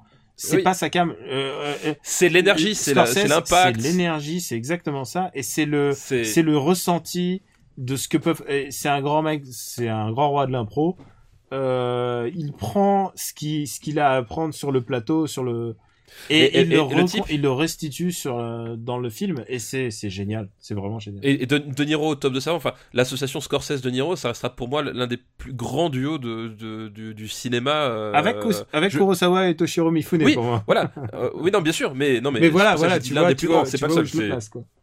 Ouais, non, bien sûr, c'est extraordinaire. Et, c'est ça que je dis, c'est pas mon Scorsese préféré parce qu'il a un défaut, c'est qu'il est sorti après Les Affranchis. Et, c'est son seul défaut pour moi, c'est que je trouve Les, Affranchis, enfin Les Affranchis est sorti 6 ans avant, et je trouve Les Affranchis meilleurs du- d'une courte tête mais meilleurs, et du coup, c'est ce seul défaut que je vois à ce film-là, quoi. Hmm. Parce qu'en fait, si tu regardes bien, Moi, je crois que je préférerais Casino. si tu même. regardes bien, en fait, euh, Euh, je trouve que le, per- le personnage de la femme est beaucoup plus intéressant que le personnage de femme de euh, des affranchis. Alors- et alors- aucun personnage de femme qui vient. Alors moi, je, préfère justement le personnage de la femme dans Les Affranchis parce que j'ai un petit problème avec Sharon Stone dans ce film-là, c'est que euh, j'ai pas d'empathie pour elle du tout. C'est-à-dire qu'elle a- un, Bah oui, oui, oui. Euh, rien n'est fait pour. c'est- C'est-à-dire qu'autant le, le, le, pers- le personnage de... euh, comment elle s'appelle cette actrice, celle qui jouait la, la psy dans... euh, dans, le- ah, dans Les Sopranos justement euh, par la suite, celle qui fait la, la femme de, de Ray Liotta Ah oui. dans, dans, dans Les Affranchis, c'est que à un moment donné, il y a ce côté euh, la nana sur lequel le piège se referme, alors que dans Casino, le personnage de Sharon Stone, euh, c'est une putain de capricieuse manipulatrice et au bout d'un moment, Mm. euh, euh, même s'il arrive à m'émouvoir, il y, a- plein de moments où j'ai envie de la claquer et, et bon, c'est sans doute voulu aussi, mais C'est fait pour. Et je pense et ça fait complètement et partie fait de pour- la manière dont elle le et joue. c'est pour ça. Il y a pas, t'as pas d'empathie Voilà, elle. et c'est et pour ça aussi que. euh, Enfin, sauf à la fin, évidemment, mais. voilà. euh, mais euh, si tu dis à la fin, t'as de l'empathie avec Mais tout tu vois, enfin c'est pour moi, enfin dans ces deux films-là, ça, ça joue sur- dans un mouchoir de poche parce que c'est deux films gigantesques, deux films énormes. Euh, mais pour moi, le- c'est pour ça que je mets, je mets les affranchis au-dessus, c'est aussi les affranchis a changé le paradigme de, la représentation de la mafia au cinéma, c'est-à-dire que euh, il, a, il avait filmé la mafia au niveau de la rue avec une telle énergie, pareil, comme, pardon, comme Casino, euh, alors qu'avant la mafia, avait un côté romantique, tu vois. Les, et Scorsese, pour moi, sa force elle est là, c'est filmer le petit malfrat, euh, le petit malfrat au niveau de la rue, avec à la fois le sentiment de sincéri- sincérité, c'est-à-dire que tu, tu sens que ces mecs-là, ils ont existé d'une manière ou d'une autre, et à la fois du pur cinéma, comme on le dit, euh, euh, du, du- de la pure énergie cinématographique, du, du pure utilisation de plan, du montage. Enfin, c'est c'est c'est vraiment extraordinaire et personne n'a refait ça à ce niveau-là depuis quoi. Euh, écoute, ouais, même pas lui-même. Même pas lui-même, oui, pas voilà. Effectivement, le, le- enfin, pour moi, le diptyque des affranchis Casino, ils sont déjà ils sont inséparables pour moi et c'est c'est c'est genre quels, quels sont les films de mafia que tu retiens? Je retiens ça avant le parrain, vraiment. Euh, tu retiens ça avant le Ouais, parrain, moi, je, toi moi je retiens Casino et les affranchis avant le parrain. Le parrain, je mets juste derrière. Euh, pff, Ah non, moi je mets le parrain. Mais bon, tu vois, on, on- ça joue dans un mouchoir de poche, tu vois. on- C'est du ressenti. euh, c'est vraiment du, c'est du très grand film qu'il arrive. quoi. Quand on fera Super Ciné euh, Battle Mafia, Voilà, on, en. Euh, écoute, Casino est un grand film. Ouais. Est un très grand un très film. grand Je le vois. Je regarde la liste, je le mets. Beaucoup plus haut que là où t'as ton curseur pour moi. Enfin, Ah non, non, bien sûr, bien sûr. Euh, je le mets. Je pense que je reverrai quand même Iron Giant. mais moi, il va clairement au-dessus du silence des agneaux. Euh, je le mets au-dessus du silence des Agneaux. peu pareil pour moi. Ça te Ah, va? ça me va nickel. Ça te laisse de la marge pour. euh, pour euh, si, si un jour on fait l'autre film que tu voilà, as mentionné, que j'ai mentionné de façon euh, très très discrète. Casino est le cinquième meilleur film des années 90. C'est une bonne place. Bah écoute, je crois qu'on est bon. Ouais, écoute, j'ai pris beaucoup de plaisir avec cet épisode. On a on a bien discuté, tu vois. Ah putain, mais on est vraiment. Et alors, tu sais quoi, on se disait on va être court. Euh, ouais, non, non, non. Là, après le montage, on, On va pas être court, mais de- voilà. On va être tout de suite de 1h40. Il y avait de la passion, de la discussion, de l'argumentation. Pour nos amis. Ouais. Ah ouais, là, putain, il y a eu de la négociation. Ouais, c'était- là, tu je, je tâcherai de m'en souvenir. Exactement. Alors, vite fait. Je compte sur toi pour me le ressortir, hein, de toute façon. Ah bah, bien Tu es comme Internet, tu n'oublies pas. Allez, vas-y, balance, balance ta reco. Oui, alors du coup, ma, ma reco de, de cet épisode, c'est je vais un peu changer de registre par rapport à la dernière fois. Je vais recommander un artiste euh, qui porte le doux nom de Simon Stollen, Stollenhag. J'espère que je prononce bien. C'est un, un artiste suédois. euh, qui fait de, de l'illustration euh, à la peinture au, au crayon et qui a un style que je trouve extraordinaire vraiment Euh, il a il a pas travaillé sur des très gros projets mais ce qui est extraordinaire, c'est son, c'est son book en fait qui est disponible en, en ligne. hein, on, mettra le, on mettra le lien sur lequel vous pouvez commander. Des, il, a, fait des bouquins de ses illustrations, puis on peut aussi commander euh, eh ben, des, euh, des affichages en 4 par 3 pour son salon, etc. Il y a, ce que je trouve formidable, c'est que un, son thème récurrent, c'est, c'est l'espèce de science-fiction. Mais c'est l'espèce de science-fiction duquel il dégage une espèce de, mélancolie permanente. Euh, comme j'ai dit, le mec il vient de Suède, donc il utilise beaucoup les paysages suédois, euh, très plats, euh, très uniformes, très froids, et, euh, et avec en confrontation avec cette technologie qui est très débordante. Il y a un côté, je, je parcours toutes les semaines, je parcours au moins une fois son, son book, alors que je les ai déjà vus des centaines de fois ses illustrations, et à chaque fois je m'arrête sur un, sur un truc que je trouve euh, touchant, formidable. Enfin, c'est c'est vraiment le, le coup de foudre, quoi. Et, et écoute, tu m'as bien donné Voilà, envie. c'est c'est c'est de, c'est de la voilà, c'est de la peinture, c'est du dessin, c'est y a pas y a pas y a- enfin tu peux dé- découvrir une histoire d'ailleurs si t'as envie derrière, mais t'es pas obligé. Enfin c'est c'est Mm. beau, tout simplement. Beau. Et euh, écoute, moi je vais être, euh, je vais être bref. Euh, j'ai décidé de recommander Jem et les hologrammes, le comic book. Et oui, Et j'étais en train, j'étais en train de me les relire tous, puisque là on en est au numéro 20, donc ça doit être faire deux ou trois volumes qui sont sortis aux États-Unis. Et euh, c'est un revamp euh, qui n'a rien à voir avec le film euh, du même nom euh, qui est complètement nul. Est-ce que ça va avec la Mais- série qu'on connaissait de, nos, de notre jeunesse c'est un- Voilà. C'est un revamp de la, de la série de notre jeunesse. Euh, il faut l'expliquer, euh, c'était une série un peu maboule où euh, une fille, euh, une fille et ses amis héritent, euh, héritent d'un ordinateur surpuissant, ils héritent d'un, d'un orphelinat ça, c'est- et d'un, et d'un ordinateur surpuissant qui est capable de projeter des hologrammes. voilà. Et c'est, Et du coup, elle se fait une identité secrète et elle devient Jem. en fait, c'est un Et peu Anna voilà. Montana avec des synthétiseurs et des coiffures Bah, Hannah euh, complètement folles. Anna Montana a tout repris. Voilà, exactement. Et le comic c'est assez génial parce que euh, parce qu'il essaie de donner une cohérence à tout ça parce que bon, c'est c'est c'est as- tout est assez improbable.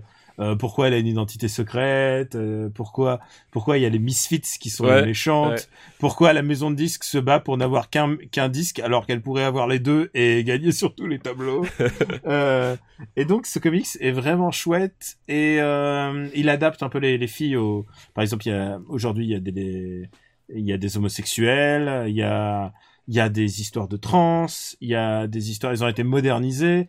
Euh, c'est plus, c'est des filles d'aujourd'hui aussi. Et, euh, et c'est fait avec délicatesse.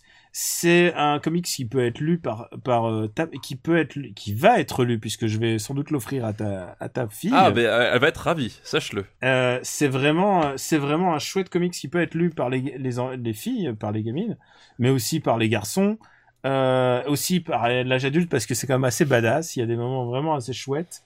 Euh, voilà, si vous voulez voir ce que ça donne un groupe de rock, euh, un groupe de rock sur papier. Et je le fais un peu en reco parce que j'ai recommandé Wicked and the Divine, qui est une autre, qui est un comics que j'ai recommandé dans After Eight et qui euh, qui parle du panthéon des dieux qui se réincarnent aujourd'hui et qui sont comme si, traités comme s'ils sont des stars de rock. D'ailleurs, euh, genre, euh, bah il y en a un, il y, y en a un, il ressemble à David Bowie des années 70. Euh, Il y en a c'est Daft Punk. Il y en a Que- un quelle qui idée ressemble géniale, à, quelle idée géniale. à Kanye West. Ah putain, mais tu t'éclaterais. Ah oui, c'est oui, vraiment, c'est génial. le pitch, me, Euh, me- tu me l'as vendu direct, quoi. Voilà, je vous recommande Weekend and Divine, dont j'ai déjà parlé dans After Eight, et qui sort en octobre en France. Ah bah, parfait. Et, et donc J'aime et les hologrammes, qui est lisible par, par, par les enfants. Et euh, c'est vraiment très très très très bien. Euh, bah voilà, je crois qu'on On a fait le tour, hein. On a, fait le tour, on a fini l'épisode. Heureusement qu'on devait Euh, aller vite, hein.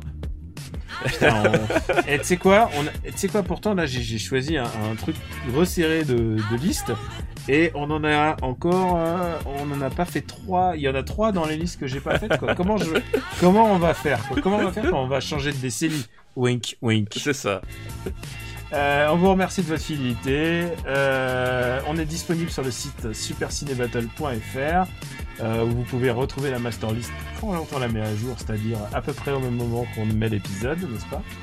Euh, Vous pouvez aussi nous retrouver sur YouTube, iTunes. Euh, Laissez-nous des commentaires sur iTunes et des petites étoiles parce que ça, ça nous fait, euh, ça nous fait être mieux référencés sur le site d'iTunes. Et on est très touché par les gens qui nous disent Eh, Moi, j'avais pas de compte iTunes, mais j'en ai fait un juste pour vous laisser un commentaire. Et- et que- Ça, c'est top. Ça c'est top et surtout quand on sait quand- à quel point c'est merdique iTunes, vraiment merci du sacrifice quoi. Ah, surtout, ouais, si t'as iTunes PC, ouais. c'est vraiment- oui voilà c'est horrible vraiment merci les gars. Mon ami papa, euh, dis-nous tout, où est-ce qu'on peut te retrouver, à part dans une, euh, dans une À salle part de dans classe une salle de classe, euh, on peut me retrouver bah, sur Gamecult, chez Third Edition, a priori, alors je ne rappelle plus les dates, mais le prochain Level Up, donc le, le MOOC consacré au, au RPG va, va bientôt sortir et je vais vous, dedans je vous y parle un peu de musique dans les space opéra et RPG entre autres. Donc voilà.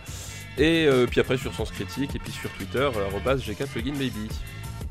Bah écoute, c'est pas mal tout ça. Euh, écoute, moi, on peut me retrouver bien sûr sur After Eight. Euh, Gamecult, tu l'as mentionné, où je participe à la dernière émission où je parle de Persona. C'est pour ça que j'ai pas mis Persona en select, parce que je suis encore en plein dedans. Euh, donc Gamecult. Et euh, j'ai écrit aussi un article sur Le Monde où je parlais de mon du dernier Tokyo Game Show et j'ai encore un autre article chez eux à venir. Euh, Pixel Le Monde. Et euh, je crois qu'on a fait un peu le tour. Ouais. Le reste, on verra. On verra. On voilà, on verra quand ça arrivera.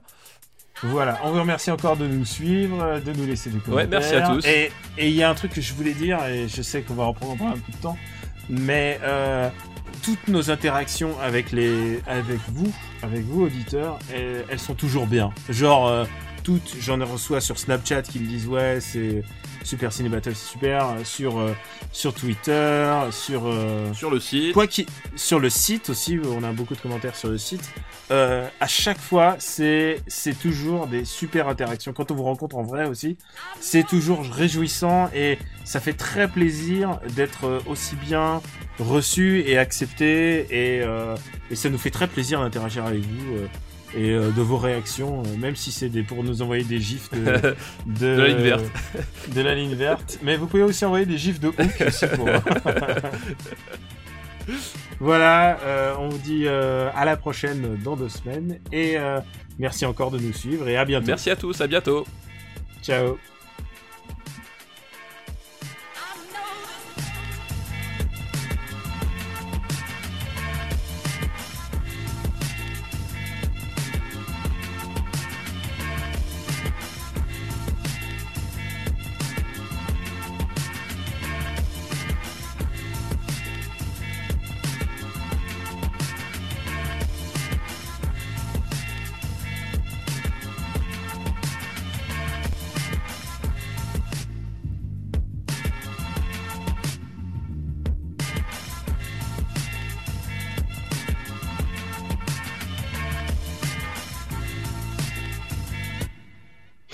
Euh, J'ai commencé Luke Cage.